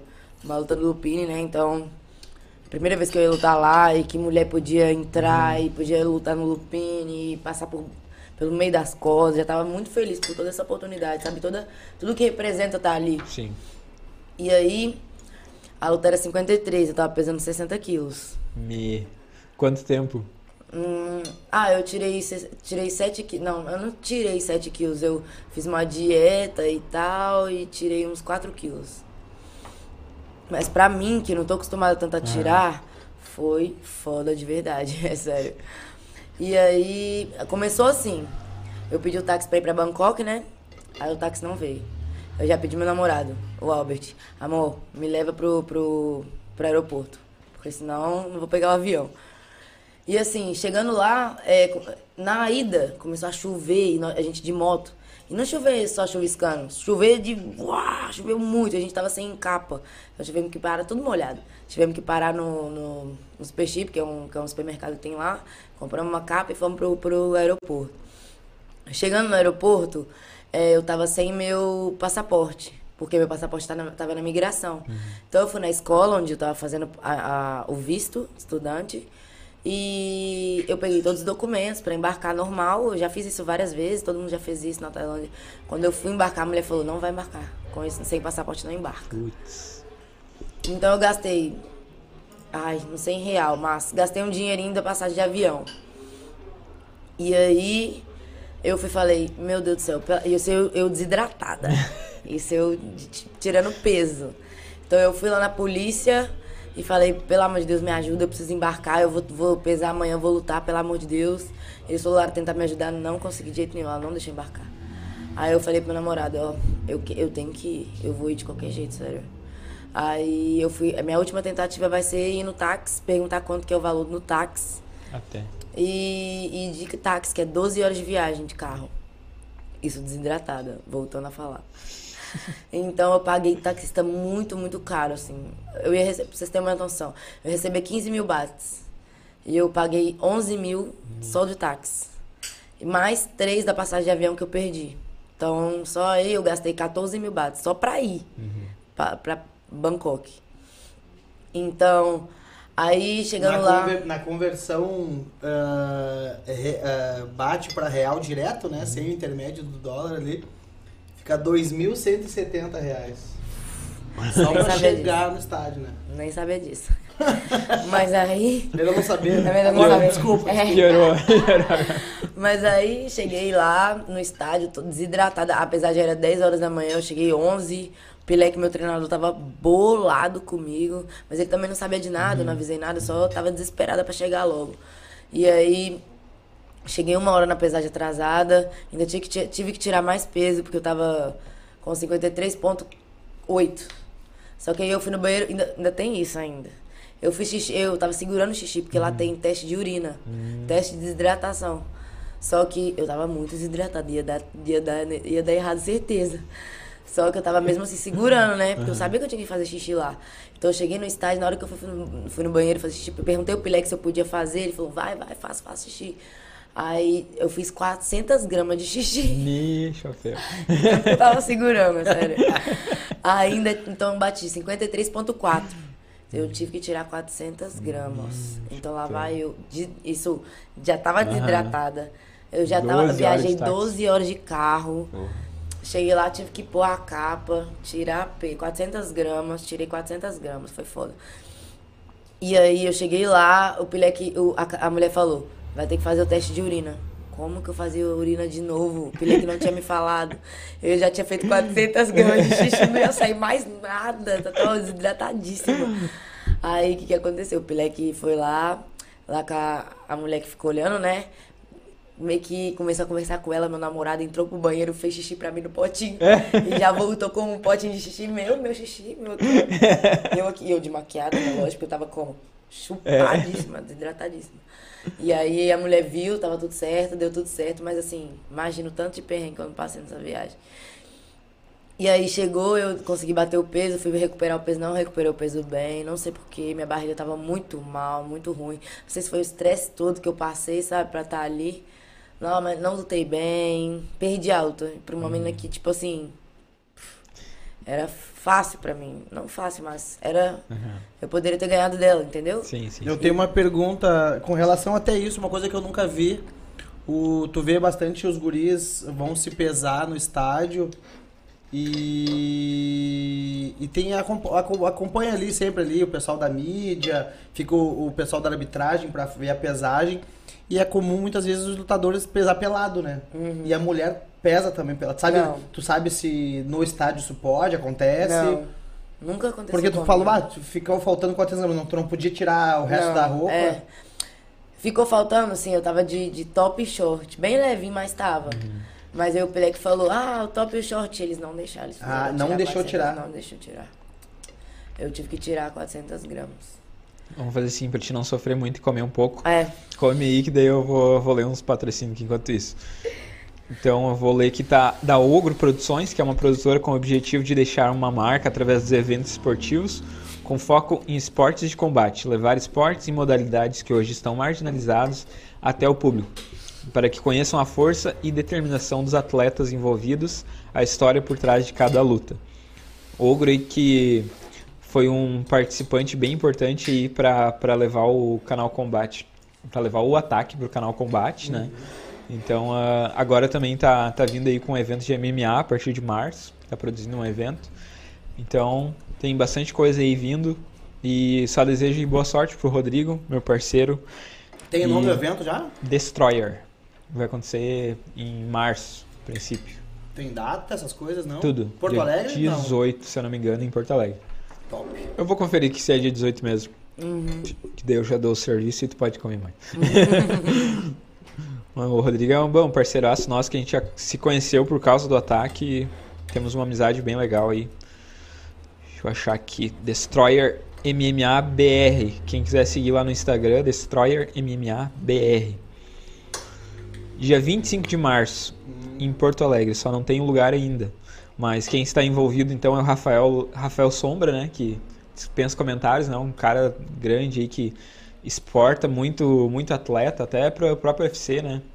Então ele tá envolvido aí e é a certeza já de sucesso. Destroyer MMA. Top. Fica a dica aí pra galera que gosta de MMA. Deixa eu ver quem mais. Já falei da Telestin, né? Falei da Ogro, falei do Royal Thai. A setfight.com.br, que é uma loja online aí de, de equipamentos para luta e também de uh, camisas, camisetas casuais, né? Pra galera que gosta de Muay Thai e que quer mostrar através da vestimenta. Então eles fizeram um, um, camisas aí que tu pode usar para sair, né? Não, te sair um pouco daquela uh, ideia de treino e fizeram mais umas roupas mais casuais. Então tem o Instagram deles também, setfight, arroba setfight, que é lá da galera da Set Team, meus, meus brothers, meus parceiros. Uh, A entra marca lá. é da equipe. Isso. É. Então é da equipe É da equipe. Isso. a Eles só eles meio que desvincularam pra, Legal. pra, pra pegar mais gente, digamos assim, né? Pra te não olhar e lembrar que é de Muay Thai, né? Tipo, Top. é uma marca Muito de linda. roupas. O Fogo tava usando hoje uma camisa da, da marca. E ficou bem legal o, o, o logo deles, ficou bem massa Muito também. legal o logo. Estão de parabéns. Então entra lá, tu vai encontrar essas roupas, vai também encontrar material para luta, né? Óleo, bandagem, é, short, luva, tudo que tu precisar para luta aí, tu encontra lá na setfight.com.br. Beleza? Aproveitar então, a galera mandando uma a minha mulher mandou: "Como tu esquece do dia 25 de março, meu querido?" Só porque foi o dia do nosso casamento. Ô, mano! É, eu não esqueci que era o dia do nosso casamento. Existi, esqueci era o que era o dia do evento, né? né? Aham. Muito obrigado por me defender, Daniel. Deixa eu ver quem mais. A a Aidinha tá aqui no, no chat também. A Aidinha aí é da, da Telestim, né? mandou aí uns soquinhos. A Patrícia Castro mandou qual o seu cartel de lutas no Brasil e na Ah, é, Tailândia. é a Deixa eu pergunta falar que quem é é a Patrícia pergunta que eu ia Castro. fazer isso aí. Minha mãe, gente. É mesmo? Patrícia Castro, minha mãe. Beijo, mãe, te amo. Mas meu cartel de lutas, eu, eu tenho ixi, 40 lutas. Agora, quantas vitórias e derrotas? Vamos lá. Ixi. No Brasil, eu tenho a minha primeira luta que eu perdi e eu perdi pra Luara. Foi minhas duas lutas. Luta que eu Duas perdi, minhas derrotas. Duas derrotas. Fiz 20 lutas aqui antes de ir pra Tailândia. E perdeu duas, é isso? Duas vezes. Uhum, Ah. só. Aí fui pra Tailândia, fiz 20 lutas também. Eu perdi pra, pra Petidjá, pra Salsinho uma vez. Aí essa minha luta no Lupin, mas você nem considera como uma derrota, sabe? Porque o jeito da luta foi foda, sabe? Porque, ó, no Lupin agora tem. É os gringos que tá tomando conta, sabe? Não é mais os Thai. Deve ter, deve ter Thai por trás, obviamente, mas que escuta muito os gringos. Não pode passar óleo, não pode pôr. É, é, Fazer aquelas, fala? aquelas, Aquela aquelas bandagem. bandagem mais grossa com os não pode, não pode canudinho, não pode. Oi? Muay Thai que eu tô lutando, né não? E tipo, a- a- o jeito de, de, de, é, julgar a luta é diferente, meio que muito parecido com kickbox, sabe? Pô, eu grudei a menina, fiz a lock, fiz desde, lutei mal? Lutei mal. Eu poderia ter lutado muito melhor do que eu lutei, isso sim. Mas, pô, falar que eu perdi aquela luta lá foi foda. Onde foi mesmo? Desculpa. No Lupini. No Lupini mesmo. É. E tem mais pra esse lado de, de jogar mais tipo kickbox mesmo? Ou é, depende da, da, dos camanca... Foi bom você ter falado, porque é bom falar isso pra galera entender. Muay Thai 5 rounds é completamente diferente de Muay Thai 3 rounds. Você luta na Tailândia 5 rounds, o primeiro e segundo round você não lu- luta, mas meio Daquele que. jeito. É, luta meio que estudando um ao outro. O terceiro e quarto round luta. E o quinto, se você ganhou, você. Se seu corner mandar separar, separa. Desculpa. Mas. Na é, e quando você vai lutar três rounds, é, é meio que quem anda pra frente, quem vai andando pra frente fazendo as coisas, entendeu?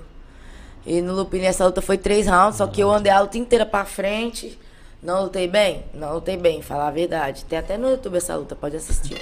Mas que isso, eu clinchei a mina, fiz os bagulho. Não lutei bem, não lutei bem.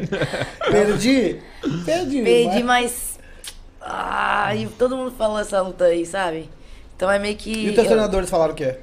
Pileque Pra falou que eu eles ganhei. tinha ganho. É, Ah, sim. Pileque falou que eu ganhei. Foi, foi a, alguma avaliação da luta mesmo que é, não foi que foi coerente. estranho, porque eu tomei, tomei soco na cara, tomei soco na cara, mas não tava sendo tão contundente. Eu tenho uma dificuldade muito de botar a cabeça pra trás, a- a- assim, quando eu tomo soco. Então, às vezes o soco fraco, o Lobo tava falando isso pra mim, o soco fraco às vezes parece ser forte, sabe? Que tu tá, otimiza a cabeça eu tô atrás, trás. é. Então acho que foi mais isso, assim, que aconteceu nessa luta, mas, pô, eu fiz a... Ah, clichê e daquele modelo Não e... deu. Não deu. Mesmo assim, eu acho estranho. Então, na- no que eu contei aqui, foram 40 lutas e 5 derrotas. 35 vitórias, é, É, isso? isso. Mais ou menos isso. Alguns empates também. Eu Ah, com a tem uns Nong empates. Bill, com a Salsing e uma, uma vez no Brasil. Então tem três empates, quatro derrotas. 5 derrotas e Cinco derrotas 3 empa e e- três empates. É isso aí. Então, nos sobra co- ah, 40, 30 32 vitórias. 32 vitórias. É. É bom ter alguém bom em matemática na mesa. Ó, tô aqui embaixo da mesa aí com os dedos aqui, ó. Ah, Ainda 3, bem. 2, 5, sobe um. Ah, deixa eu ler aqui, até só pra não perder o, o fio da meada, digamos assim. Uhum. Ficou famoso também, né, o Muay Thai na Netflix com aquele seriado, não sei se chegou a ver o Soco no Vi, Estômago. vi. Aquela- Ah, mas eu achei muito. É o que todo mundo tá não falando, né? gostei, não gostei, falar a verdade. O Léo também falou sobre isso, eu achei muito paia. Porque eles mostram só a parte ruim, moço. Uhum. E a parte boa. A galera vai ver aquele filme e vai falar, que Muay Thai não quero. Tá entendendo? Uhum. Sim. Posso morrer no ringue, tá louco? Sim, tem esse risco. Faz mas... parte. mas você pode morrer andando Mas na é, rua, eu gente. acho que Uhum. todo. Eu não sei qual que era. Eu não, eu não assisti a série completa, eu vi o início, não consegui. co- Não, não me deu uma, uma liga de querer continuar. Uhum. Mas eu acho que qual- qualquer. Qualquer todo e qualquer esporte Tem assim, risco, de né? impacto, desde o futebol, sei lá, voo. Todo se tu pegar uma série, ficar anos, pegar agentes e, e, e coletar dados, e tu querer, querer tirar o lado ruim, tu vai conseguir tirar. É, pois é. Porque gente morreu no futebol, fica lesionado no futebol. E é o- a paixão mundial, né? No rugby, então, nem se fala. O futebol americano, que os caras ah, Vai pegar isso pra não, botar é, na- Não, na- é risco na de série? vida total, impacto na Nossa. cabeça. Então, assim, o lado ruim, assim, tudo que tem. O lado negro do esporte, das Aham. apostas, da- do câmbio negro, da, da- dos envenenamentos. Eu acho que muitos esportes passam por isso, entendeu? Mas eu não sei qual era o objetivo principal, Ah, mas... não, foi muito ruim, muito ruim. Pesado? Hum, pesado. Eu não vi, eu não vi essa série. Ah, assisti. Ainda não terminei de assistir, mas eu assisti Eles falaram mais a parte ruim que a parte boa. É. É, que eles focam muito na máfia por trás, né? Uhum. É, Tipo- não sei se você viu, mas o Léo postou que o Swim foi envenenado. Não vi. O Swim é, uma- é um lutador da academia, ele é Thai. É um lutador novinho, deve ter 15 anos, É. 16 anos, por aí. Já. O Léo postou, ele foi envenenado na luta. É raro acontecer, é, mas acontece, tem que tomar cuidado. Na- quando a Alicia lutou pelo cinturão, ah, pe- aquela aposta muito grande, o Léo tava, não bebe essa água, vai beber só essa aqui. Porque era muito dinheiro envolvido, é Sim, mais de um sim. milhão de baht, sabe? E é- é- aí é foda. Mas tem o lado negro também? Tem o lado negro, tem o lado das apostas, tem. Nós lá na academia é galo de briga. É assim, treina, treina, treina, vai lutar, o, o, o Pileque, quem cada casal luta pra gente, cê- é, bota vocês pra lutar quando ele, sabe? Se ele vai ganhar um dinheiro, ou se não pra Sim. fazer... Sabe, dinheiro é sempre alguma coisa por trás. Porque querendo ou não, eu não acho errado também, sabe? É um Porque negócio, é, um, né? é, um, É é uma moda de troca. é Eu, eu dou aqui você me dá aqui. Só que às vezes na Tailândia é demais isso, sabe? Uhum. Tem que tomar um pouco de cuidado também. E também uma coisa ah, sobre a arbitragem. e- existe muito erro lá, tipo, aqui no Brasil, né, acontece volta e meia, e às vezes o pessoal acha que lá não acontece, né? Mas como é que é assim, até ah, provavelmente vocês não viram, hoje o Jonathan, o Jonathan lutou, né? E ele fez um lutão lá que confesso que eu não assisti assim, né, com atenção, Na mas na minha opinião, é, eu assisti na íntegra, mas não tava fazendo outras coisas ao mesmo tempo, daí olhava um pouquinho.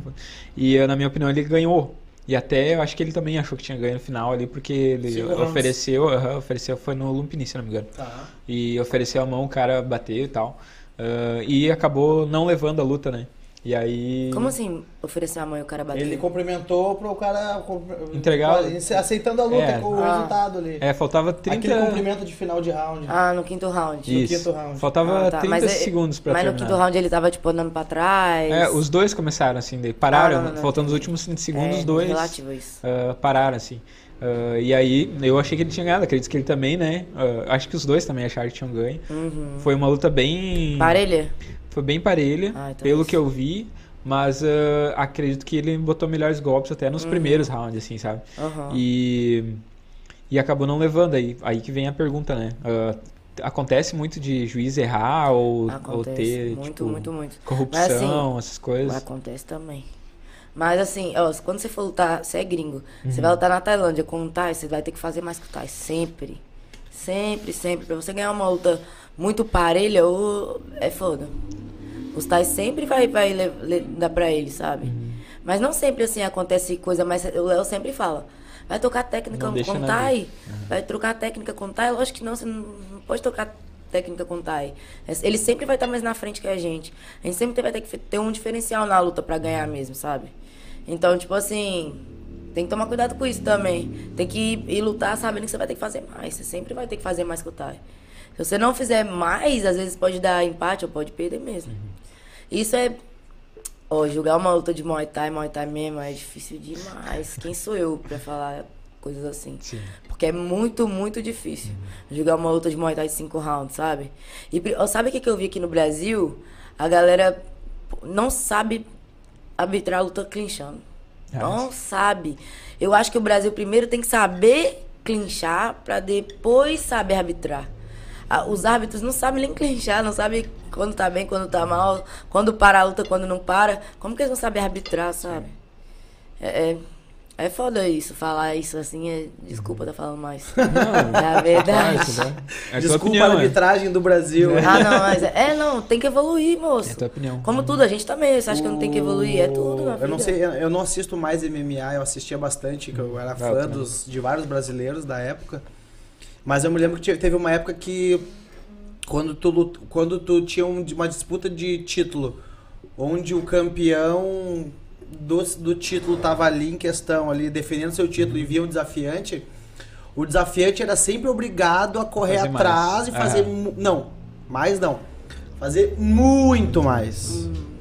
Então, uma coisa que eu vejo, e é meio que uma ordem lá, tu tá sempre correndo atrás desse. Sabe quando o pessoal às vezes não bate peso aqui, os negros dizem, ah, um ponto por. um quilo Aham, por. um aham. ponto por quilo que não Sim, bateu. Sim. Parece que a gurizada tá sempre lutando lá atrás, como se estivesse começando uma luta com dois pontos atrás. Entendeu? E principalmente onde luta que, tipo assim, o tailandês ele é obrigado a estar na tua frente. Então esses, esses eventos grandes aí que botam tailandês contra gringos, os tailandeses são meio que obrigados a ganhar. Eles são meio que assim, é, o negócio é matar Ah, o. teve uma vez no Super Champ que os gringos estavam todos ganhando, os Thai falou 5 mil bar. Pro gringo que, o, que, o- pro Thai que. Só pros Thai, né? Pra nós não. Mas 5 mil bar se, se, o- se virar a luta e Thai ganhar.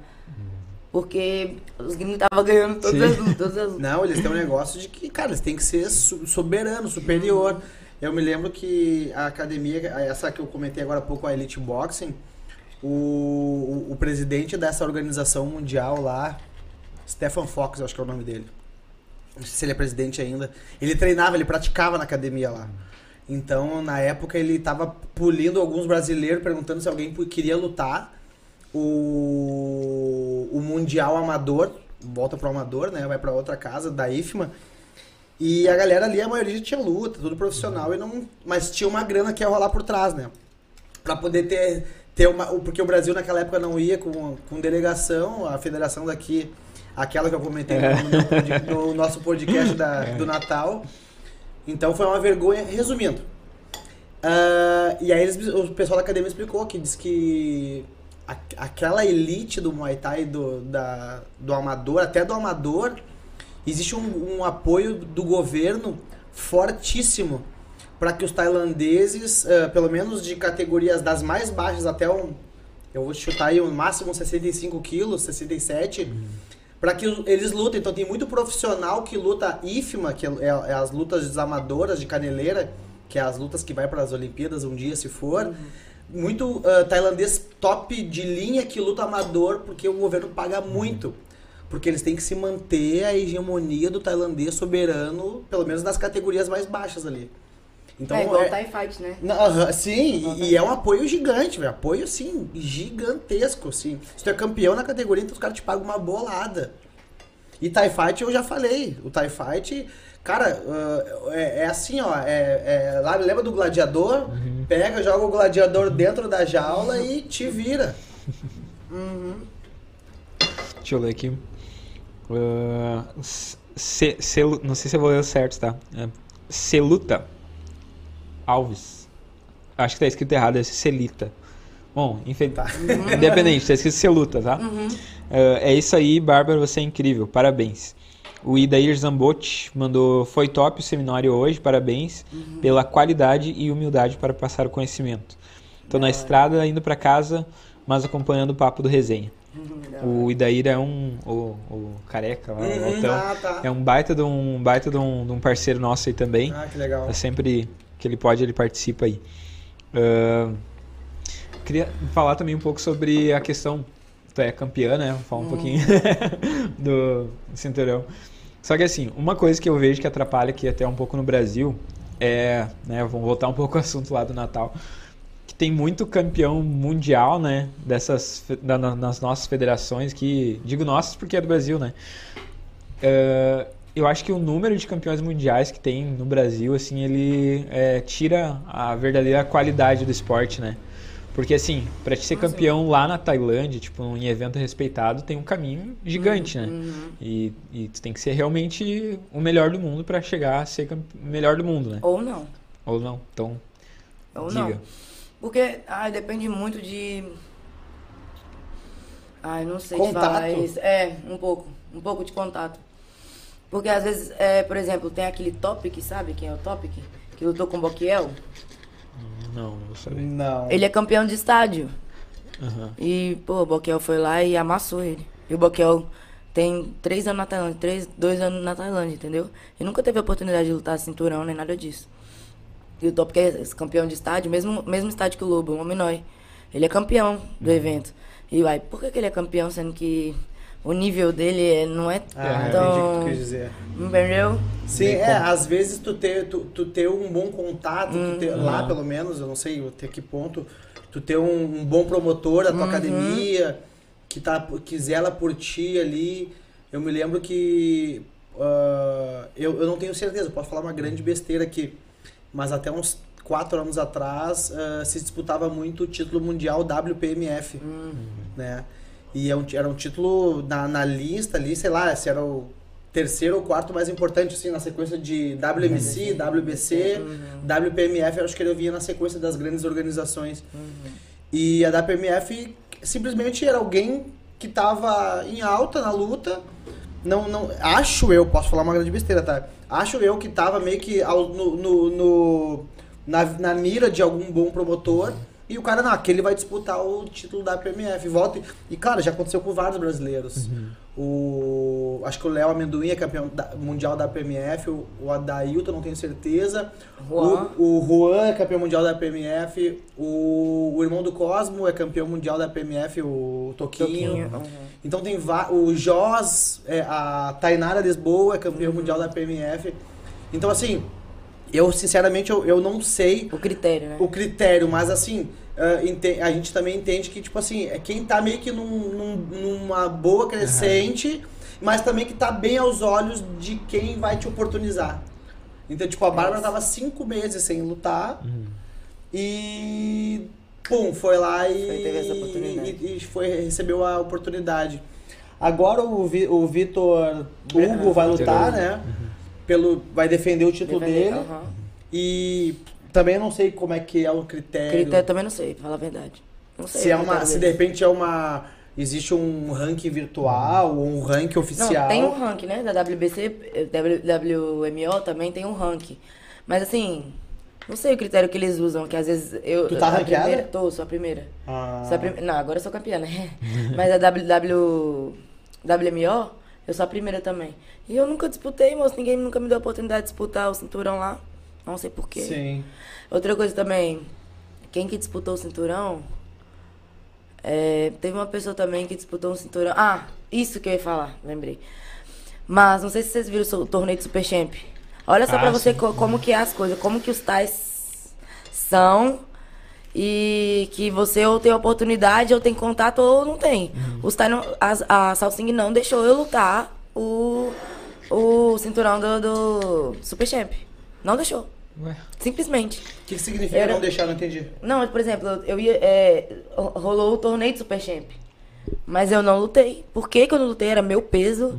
Eu lutei no Super Champ um milhão de vezes, no Hardcore um milhão de vezes. Já ganhei da Salsing, ganhei da Astai. Mas depois que eu ganhei da Salsing, minha vida, assim, não Virou tive mais inferno. oportunidade. é. não, tive, não tive mais oportunidade. Ninguém queria me dar a luta mais. A Astai holandesa não queria lutar comigo mais. Eu escutei isso do- do- dos meus treinadores, sabe? Falar que a Astai não quer lutar comigo. E eu ficava como?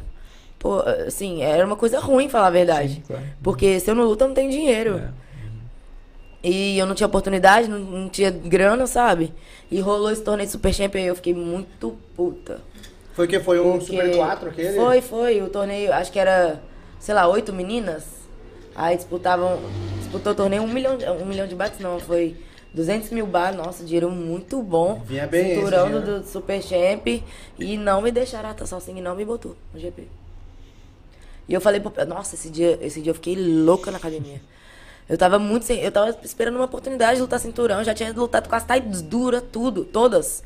Eu lutei com todos e todos os pesos. E por que, que eu não disputava nada, sabe? Por que, que não me dava essa oportunidade?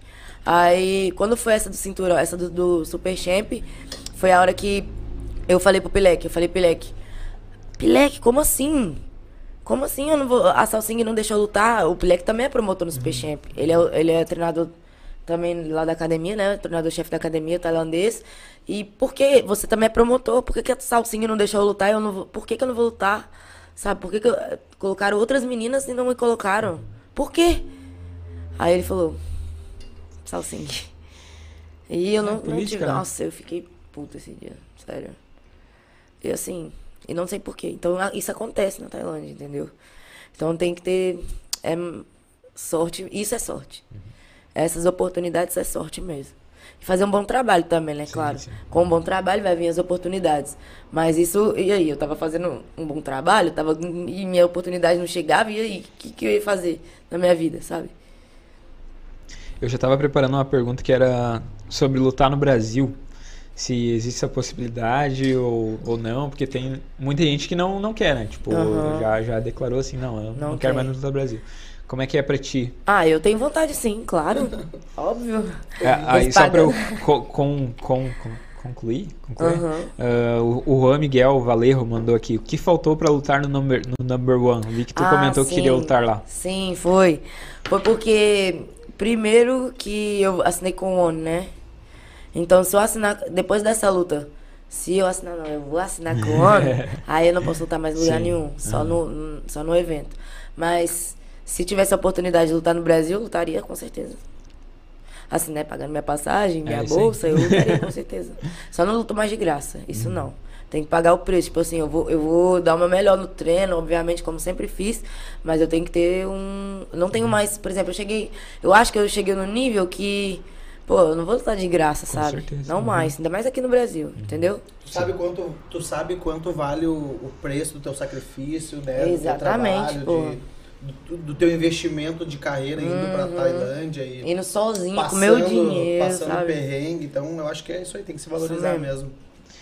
Ah, Paula, tu quer comer mais? Ao Não, vivo, amor. certeza? Chocolate com morango, amor. Aí, ó, chega e pega então. Chocolate com morango. Eu vou pegar. Vão- eles vão enquadrar o, o Emerson que vai Aham, aparecer. é amor. isso aí. Eu vou pegar um pedaço de Fala salgado Emerson enquanto, e daí eu enquanto vou. pega ali, que daí eu vou ler também os patrocínios da Rastai, né? Nossos parceiraços lá, Paulo, que tava lá hoje, O- da criancinha pequena. Ah, sim. o Paulo, o Paulo, Saulo. Saulo, eu sempre Verde, azul e amarelo. isso, o Saulo Matos e a Paola. Paula, eu sempre troco, eu sempre chamo ela de Paula e ele de Paulo. Ah, Paola, que são nossos nossos grandes parceiros aí também. Ah, a Rastai é uma equipe com mais de 10 anos de experiência que atende desde o aluno iniciante até atleta de competição. Independente de qual for o objetivo, estamos prontos para recebê-lo com treinos dinâmicos e de qualidade. Quer pegar doce? Fica à vontade. Ah, contamos com dois CTs na zona norte de Porto Alegre com estrutura completa para treinar Muay Thai. É a Rastai Muay Thai na Baltazar 3079 e a Rastai CT do Forte em novo endereço na Avenida Forte 1255 na sala 300. Então segue lá no, no Instagram arroba Rastai Thai e arroba CT do Forte e vem para Rastai você também. E também aí, já fechando então com os nossos patrocinadores, a JM Engenharia, que é uma empresa especializada em consultoria técnica para acompanhamento da execução, execução de construções e reformas, gerenciamento de obras e projetos da Fundação Awabitse. Segue lá Juliano Mendes ENG no Instagram.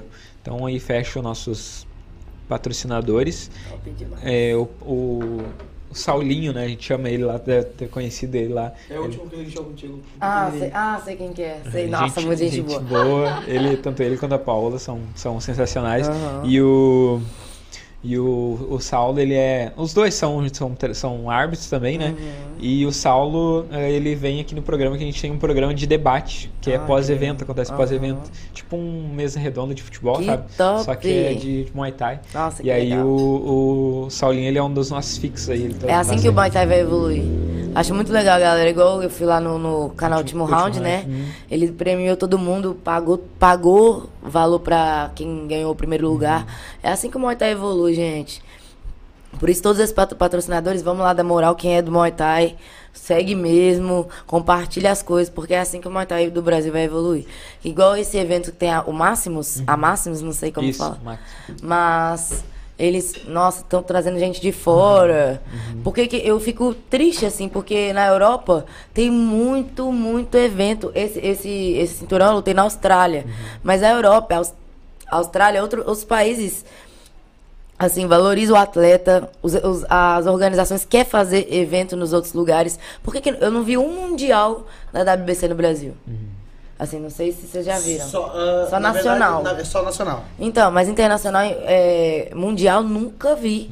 Por que, que eles não fazem no Brasil? Tem um motivo, entendeu? Sim. Então eu acho que, tipo assim, O Brasil tem que crescer mais. Apesar que eu acho que no Brasil, em questão de técnica, em questão de Muay Thai, tá muito mais avançado que outros países. Até que esses países da Europa, Austrália, eu dei seminário na Europa, eu dei seminário na, na Alemanha, na Espanha e na, na Austrália, nossa, em comparação com a minha turnê aqui no Brasil, não. O Brasil tá bem mais avançado em relação à técnica, em relação a entender mesmo o Muay Thai. Então, por que que não acontece esses eventos grandes aqui, sabe? Acho que é, não sei se é investimento, evento, não sei, mas podia mudar isso um dia, né? Pois é. É, isso aí. É... Eu, eu acho que, a minha opinião, é que tu começou falando hoje no, no aqui no, no, no, resenha sobre isso. Uhum. Sobre o, o ego. Uhum. No fim, existem uh, 5, 10, 15, 150 eventos e todo evento, não vou falar todo, vamos dizer aí, a grande maioria uh, faz o evento, organiza o evento e, e, e promove o evento em a grande parte em benefício próprio. Uhum. Então se tornou um meio de comercializar e, e vender Muay Thai, mas também para te poder rentabilizar. Uhum. Logo, tu não faz o evento pro, pro Muay Thai crescer, tu faz o evento para te faturar. Yeah, uhum, né? Então a questão é que acho que a gente tá, ainda está batendo batendo cabeça, uhum. né? A gente não está conseguindo eh, saber pra, como fazer para expandir. Essa questão do Attack Fight que o, do evento que o Emerson comentou, eu acho que é um, é um evento que começou no miudinho, uh, até no início o pessoal criticava bastante, porque o evento lá atrás ele tinha que formar uma base, então ele não pagava a galera em dinheiro. Tinha uma partezinha pequena em dinheiro e a maior participação era em ingresso. Hum. Sempre foi uma crítica gigante no Brasil o tal do ingresso, né? E eu como promotor de início eu pagava, dava ingresso também, mais uma participação. Era, uma prática comum porque tu não tinha dinheiro para poder oferecer. Mas sabe, deixa só uh, te trazer, eu eu tive um tempo uma banda, né? Eu era músico. Sério? Eu dancei muito em banda de baile. Pagodeiro? Sério? Não, pior que não, pior que não. Era... Faz homenagem aí, Não, era roqueiro. Eu, eu, era da, eu era da parte que não dá dinheiro. Na parte não dinheiro. E isso é uma coisa, era uma coisa comum também, sabe? Nos shows. Então a gente tem, entende por que, que acontece, né? É, a gente também não ganhava cachê, a gente ganhava em cima dos ingressos que a gente vendia, né? Tipo, ah, tu vendeu quantos ingressos? Ah, tantos. O cover, aquele, o belo Porque, porque assim Uh, se tu parar pra pensar, né? Por que o, o levando pra música, por que o cara grande não, não fecha por ingresso? Porque ele não precisa, né? O cara que vai contratar ele já vai saber que ele vai conseguir tirar o, um valor muito maior do que o cachê dele, e o cara já tem o um cachê dele. E eu acho que isso também acontece na luta, né? Uhum. Claro, não tô, né? O pessoal vai achar que eu tô defendendo essa prática, não. Mas às vezes é o que, era o que dava para fazer na época, né? Sim. O cara não tinha o dinheiro para tirar, uhum. mas ah, tu tem uma galera que quer te ver? Quantos? Ah, 10. Beleza, então vende 10 ingressos, sabe? É, isso e, aí. E isso eu já, já agora eu tive a, até Uh, a gente faz pay-per-view, né, de alguns eventos. Uhum. Então, uh, e ultimamente, aí, o último ano principalmente, caiu muito, assim, evento de pay-per-view para todo mundo, né? né? Eu acho que tu pode sentir isso uhum. agora no uhum. último The Content. Uhum. E era uma, uma coisa que eu, sei lá, um ano atrás eu já via que isso ia acontecer, porque acabou a pandemia uh, e realmente só ia no, no evento quem gosta mesmo e quem go não... Como é que se diz? Só ia comprar ingresso ou pay-per-view quem gosta mesmo. Uhum. Quem gosta mesmo vai no evento, não fica em casa olhando pay-per-view. Entendeu? Sim. Então, agora, os últimos eventos que a gente fez, é, cobrado, assim, que eu tenho uma ideia também de fazer aberto, né? Acho que é uma contribuição pro esporte. Uh, eu fiz assim, ah... Uh, a gente tinha de pagar para cada atleta, independente se iniciante, amador, profissional, uma porcentagem do ingresso do uhum. pay-per-view, né? Uhum. Ah, vendia lá, ganhava 5 pila, ganhava 10 pila por. E aí eu tirei nesse último e falei, ó, cara, uh, ganha a partir de 5 uhum. vendido, a partir de 10 vendido. E muita gente achou ruim. Sim. Só que daí, tipo, bota, bota na, na, no papel ali, tu não vai ter cinco amigos teus que pra te apoiar, né? Uhum. Tipo, pra te dar 50 pila. E não é que tu vendia 5 ou 6 ganhava 50. Não, a partir de 5 tu ganhava 10 pila, 5 pila por pay-per-view. É, a comissão de cada uma Isso. das pessoas. Uhum. E aí o pessoal, algumas pessoas acharam ruim, né? Tipo, ah não, é, é ruim, é errado, não sei o quê. Mas, sei lá, aí se tu não tem cinco pessoas que querem te ver, né?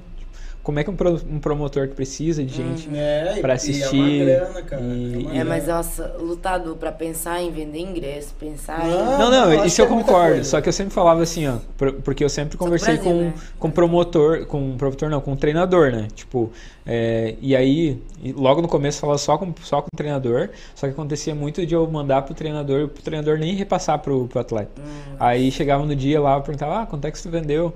Vendeu? Como assim, tipo...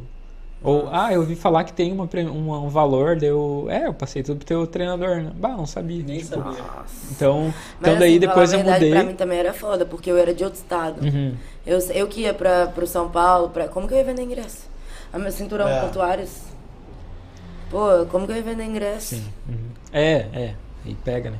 É, não, E, con- e concluindo a questão ali do Attack Fight, de como começou, no fim ele foi se moldando e se estruturando, né? Até chegar onde ele tá hoje. É, o Attack Fight também é um evento Então é um bom, evento né? que formou uma base. De início, quem, quem abraçou com o evento ah, tá até, tem muita gente que tá até hoje, né? Uhum. Ah, e se criou lá dentro da organização. E hoje é um evento que tá na TV, que tem inúmeros patrocínios. Uhum. A gente tem gente, muita gente julgando ainda, tipo, a questão de, ah, os caras estão na TV, estão com patrocínio e ainda não pagam. Eu acho que eles estão pagando o que os pés no chão deles permitem. Exatamente. Uhum. Pra na, na- na- na- na- aos poucos a coisa ir melhorando. Já Uhum. melhorou. Imagina que saiu da cidade de Portão, do ginásio municipal, sem pay-per-view nenhum, nem live de Facebook. Uhum. E hoje os caras estão Canal 130 Combate. países, 180. 180 países. Então acho que se tu sou, se todo mundo se a gente souber crescer devagarinho e ter paciência com cada evento, que seja o Canoas, que é pequeno, está se tornando uma coisa grande, com todo evento que que, que, que te- tem esse intuito de crescer junto, é só tu abraçar, não é fácil. Não. Né? Mas, mas acho que tem que ser um pouquinho de cada lado. É, né? e o pessoal tem que entender que nosso esporte é pequeno, né? É muito Tipo, É. e, e, ma- e além disso ainda, uh, esporte grande no Brasil é futebol e vôlei. né? Sim. Então, onde tem dinheiro é aí. Os outros esportes, até mesmo olímpico, quantos campeões já que a gente não vê aí de boxe, né? Que É nem o Esquiva Falcão lá que tava. Tinha que olhar pra isso, gente. Porque a melhor coisa do mundo é colocar é, marketing, né? Uhum, O marketing do esporte é a melhor coisa para as empresas. Então seria muito bom a galera patrocinar mesmo o Muay Thai. Sim. Pô, Muay Thai em outro país, representando, assim, falando da gente, né, que tá na Tailândia, a gente representando o Brasil, ninguém tem apoio de nada. Ninguém, o brasileiro, o, o Brasil, assim, a, a- galera apoia, claro, mas, pô, não tem patrocínio nenhum, não Sim. tem apoio de governo nenhum, não tem nada, nada. Nem que seja, sei lá, pouco, mas um apoio, sabe? Sim, tem, é, é foda isso, né? É, horrível. Ah, a Ana Laura Nunes. Mandou a Minha melhor, tia. a melhor do mundo. Dança, dança bem e luta melhor ainda. A minha tia, minha Acho que ela mãe. vai ter que dançar aqui, né? Não, nada disso. E o Augusto vai ter que fazer um passinho junto. É, tu, tu deu sorte que eu não consegui organizar pra essa vez, mas eh, eu vou ter a partir dos próximos programas aí uma caixa. Uhum. Uma caixa só com coisas assim, tipo, com perguntas delicadas, com Sei. coisa pra fazer. por- Porque, né, quando tem final de ano, a gente dá uma parada, que a gente ficou dois, dois, três, dois finais de semana Dois. sem fazer, né? Uhum. Ah, a gente deixou gravado e tal. E aí ah, eu também a gente começa a pensar, né? Esse formato aqui ele é legal, assim, é descontraído, só que ele também é um pouco cansativo, né? Tipo, ah, ele explodiu no ano na, na pandemia e um pouquinho depois, continua, os grandes continuam grandes. Só que eu vejo que a gente que é pequeno ainda tem que fazer um negócio diferente. né? Diferente, com certeza. Então, além da conversa, que é Aham. legal, ainda mais quem gosta de falar, né, assim, ah, tem que ter umas, umas pro pessoal assistir. E aí vai ser, ah, eu tinha até o nome, esqueci agora, mas vai ser a caixa do não sei o quê. Daí lá no meio da entrevista a gente vai, agora Caixa da discórdia. Não, é, a tipo porta isso. do desesperado. o Serginho Malandro. É isso aí. E aí, no meio da entrevista, vai botar e vai, daí vai ter que fazer. não, pode dizer que não, né? Mas vai sair ali, ah, tipo, sei lá, conta uma piada. Um bagulho Sério, assim, né? que pra gente- legal. Fala o nome de alguém do Muay Thai que você odeia. É isso aí, os Ou bagulhos assim. É. top. E aí ser só não vão me legal, copiar, vocês sabem quem. É. É, e essa é um, e aí eu não consegui Muito fazer legal. pra hoje, mas eu queria ter ini- é, iniciado hoje. Ah, Imagina, dança. ia ser engraçado. Ia ser legal. É, eu acho que estamos indo pro final já, né? Passou rápido, né? Mas polêmica, assim, Nem tem polêmica, eu acho. É isso aí. Só é que- os negócios na Tailândia mesmo. É Meus que- amigos da Tailândia vixe. Zoeira. Zoeira demais o tempo inteiro. Os meninos falam na Tailândia que eu não tomo banho, velho. Palhaçada. Bahia, Felipe, Lobo, Tutu, pô, nossa. Não, e, por exemplo, eu não falo inglês direito, né? É. Vou ter que contar isso, porque essa história todo mundo racha de rir. Mas, tipo assim, eu, voltando da, da Espanha, da, é, voltando da Espanha, eu consegui a business class, que é a primeira classe no avião, de graça. Uau. Eu já fiquei como. Ai, tô de business class. Só que aí eu fui falar pros meninos, como eu não sabia que era business que- class que fala, eu falei business class. Nossa, e imagina o Lobo, o Léo e o Tutu. Só zoa. Eu tava na casa do Léo esse dia falando isso. Nossa, porque eu fui de Business class. business class. Nossa. Todo mundo se matou de rir, sério. Nossa, Tá, mas aí tu engraçado. tava na Espanha desde quantos dias já sem o banho? Não. Depois de uma semana. Então, o que, que aconteceu? Que os, os meninos me falaram isso. A gente foi pra Bangkok lutar, lutou eu, Bahia, Felipe e o Vitor, no mesmo evento, no É. Hardcore. Primeira vez que a gente, eu, eu, eu, Bahia e o Felipe ia lutar em Bangkok. Então foi todo mundo junto, foi muito da hora, sério. Aí a gente tava na- no mesmo quarto, né? A gente dividia a mesma cama. muito engraçado. Aí é, a gente chegou do aeroporto, todo mundo foi tomar banho, né? Eu tomei banho, pá, lógico. Aí a gente foi jantar e a gente voltou e os meninos queriam tomar banho de novo. Eu falei, oxe, já tomei banho. pra que que eu vou tomar de novo? Aí eles, nossa, você é porca, não sei o quê. E ficou. Eu teve uma vez que o pai Samui no meio da academia, todo mundo treinando. O pai Samui, Barbara, my me shower, don't like shower. No meio da academia, não gosta de tomar banho, não gosta de tomar banho. Nossa, eu fiquei... Sabe quando acaba é, o round? Fica todo mundo em silêncio. silêncio, todo mundo fazendo água. flexão já. É, tava nesse, nesse nível. E ele lançou isso. Nossa, eu morri de vergonha.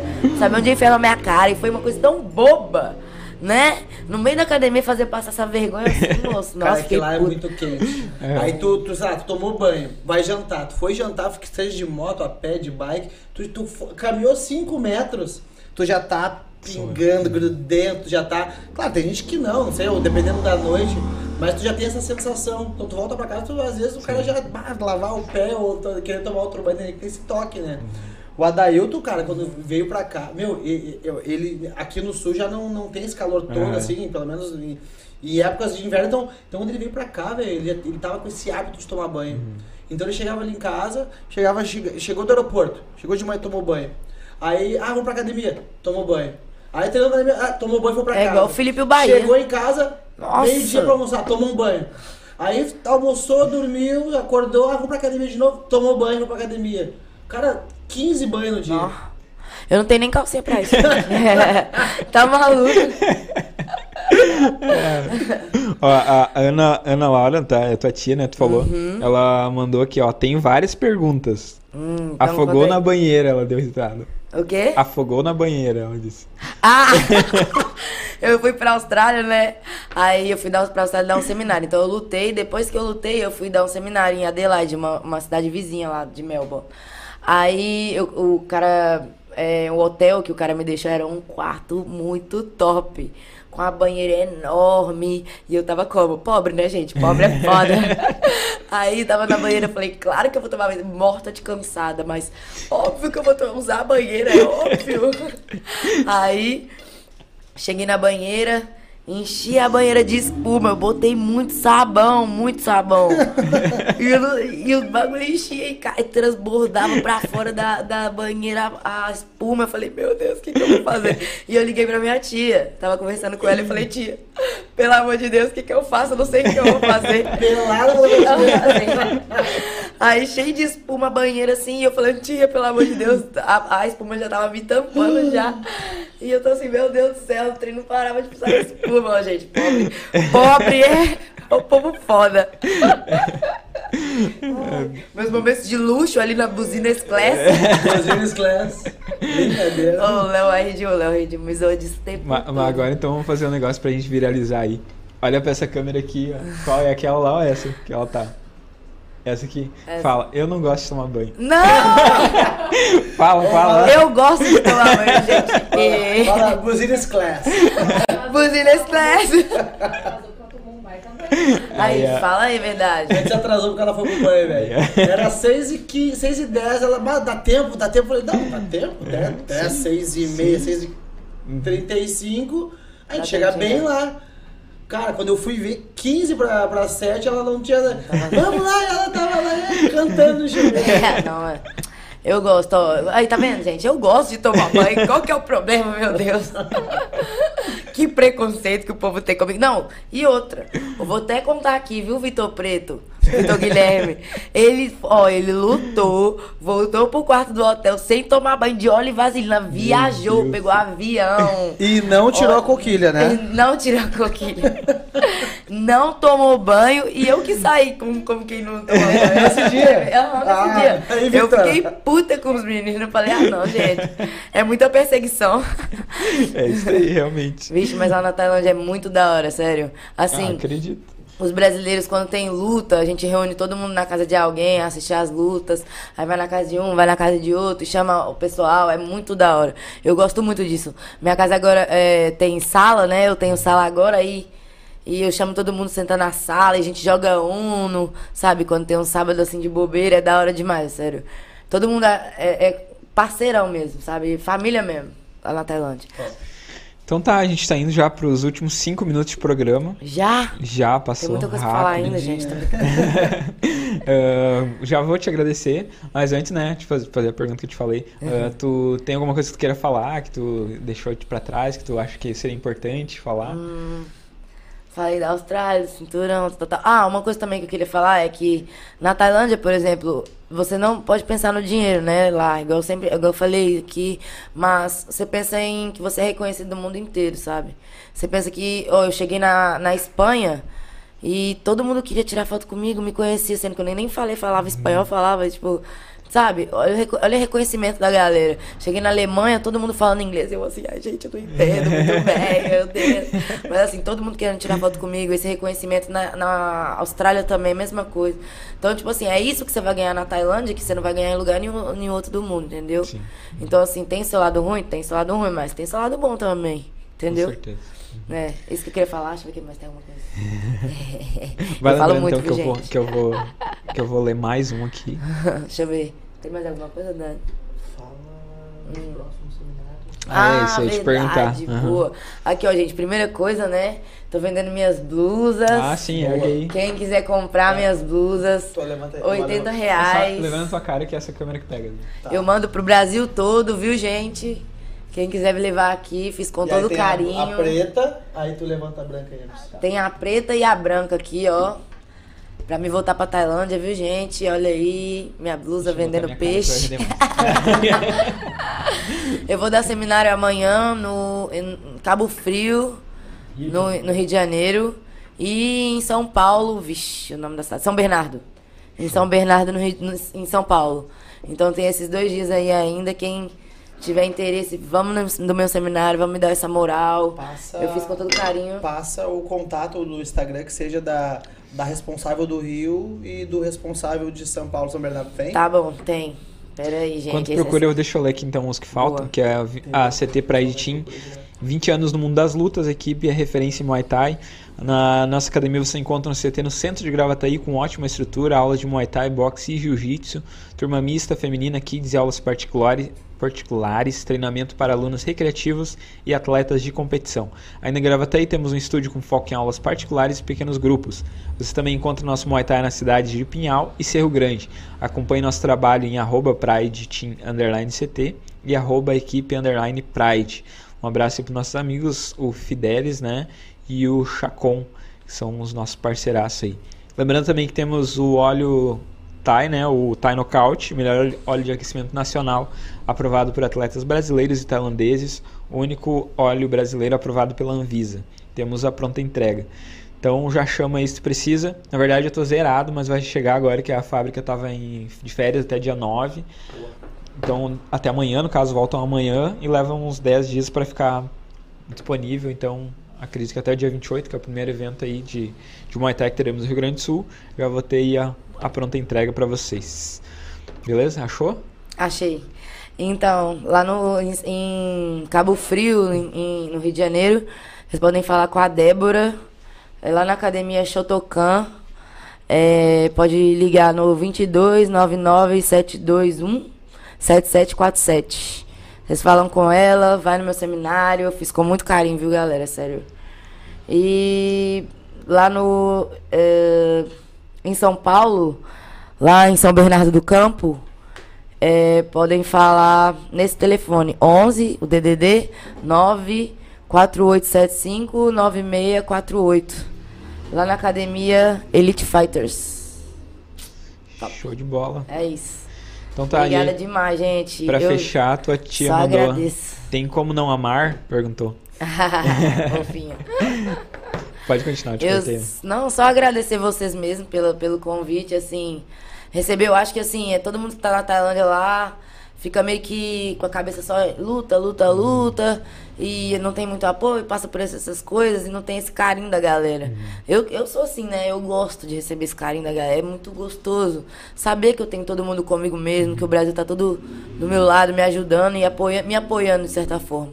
Então, assim, apoiar os, os, atletas que estão lá também. Eu queria falar do Nonô, do Noelson, a galera Ah, meio que. meio que. é, ele, por, por ele ser um cara mais. é, Introspectivo. É, introspectivo, a galera não vê tanto ele assim, mas ele é um cara que, pra mim, é uma inspiração, assim, porque o tanto que ele treina, fala aí, Dani. Pô, e tanto que ele se dedica pra estar ali. E só a- faz guerra, né? só faz, é, tá lutando em alto nível, é, não tem essa de treinar, ele treina, treina, treina demais e dá o seu melhor sempre, assim, ele é uma inspiração pra todo mundo. Então, galera que puder, né, olhar pra ele assim mais, eu falo, eu vou falar mesmo, eu falei pra ele, eu vou falar de Acompanha você, é, acompanha o trabalho dele, eu vou falar de você onde eu for, porque Lobo também, Caja, Alicia, são assim, as pessoas que, né, tá ali em linha de frente, mas os meninos também. Tem o Cara Azul, o Gabriel, os Vitor. Por que cara azul? Ele falou, ele colocou no videogame Cara Azul na época da Ah, quarentena. ah, então os tá. meninos jogavam lá videogame, ele botou o nome Cara Azul e ficou Cara Azul. Às vezes fala Gabriel, eu falo, quem é Gabriel, gente? Cara Gabriel, Azul. Cara Azul agora. E vai digitar o Instagram, Cara Azul. Ó, Gabriel, gente.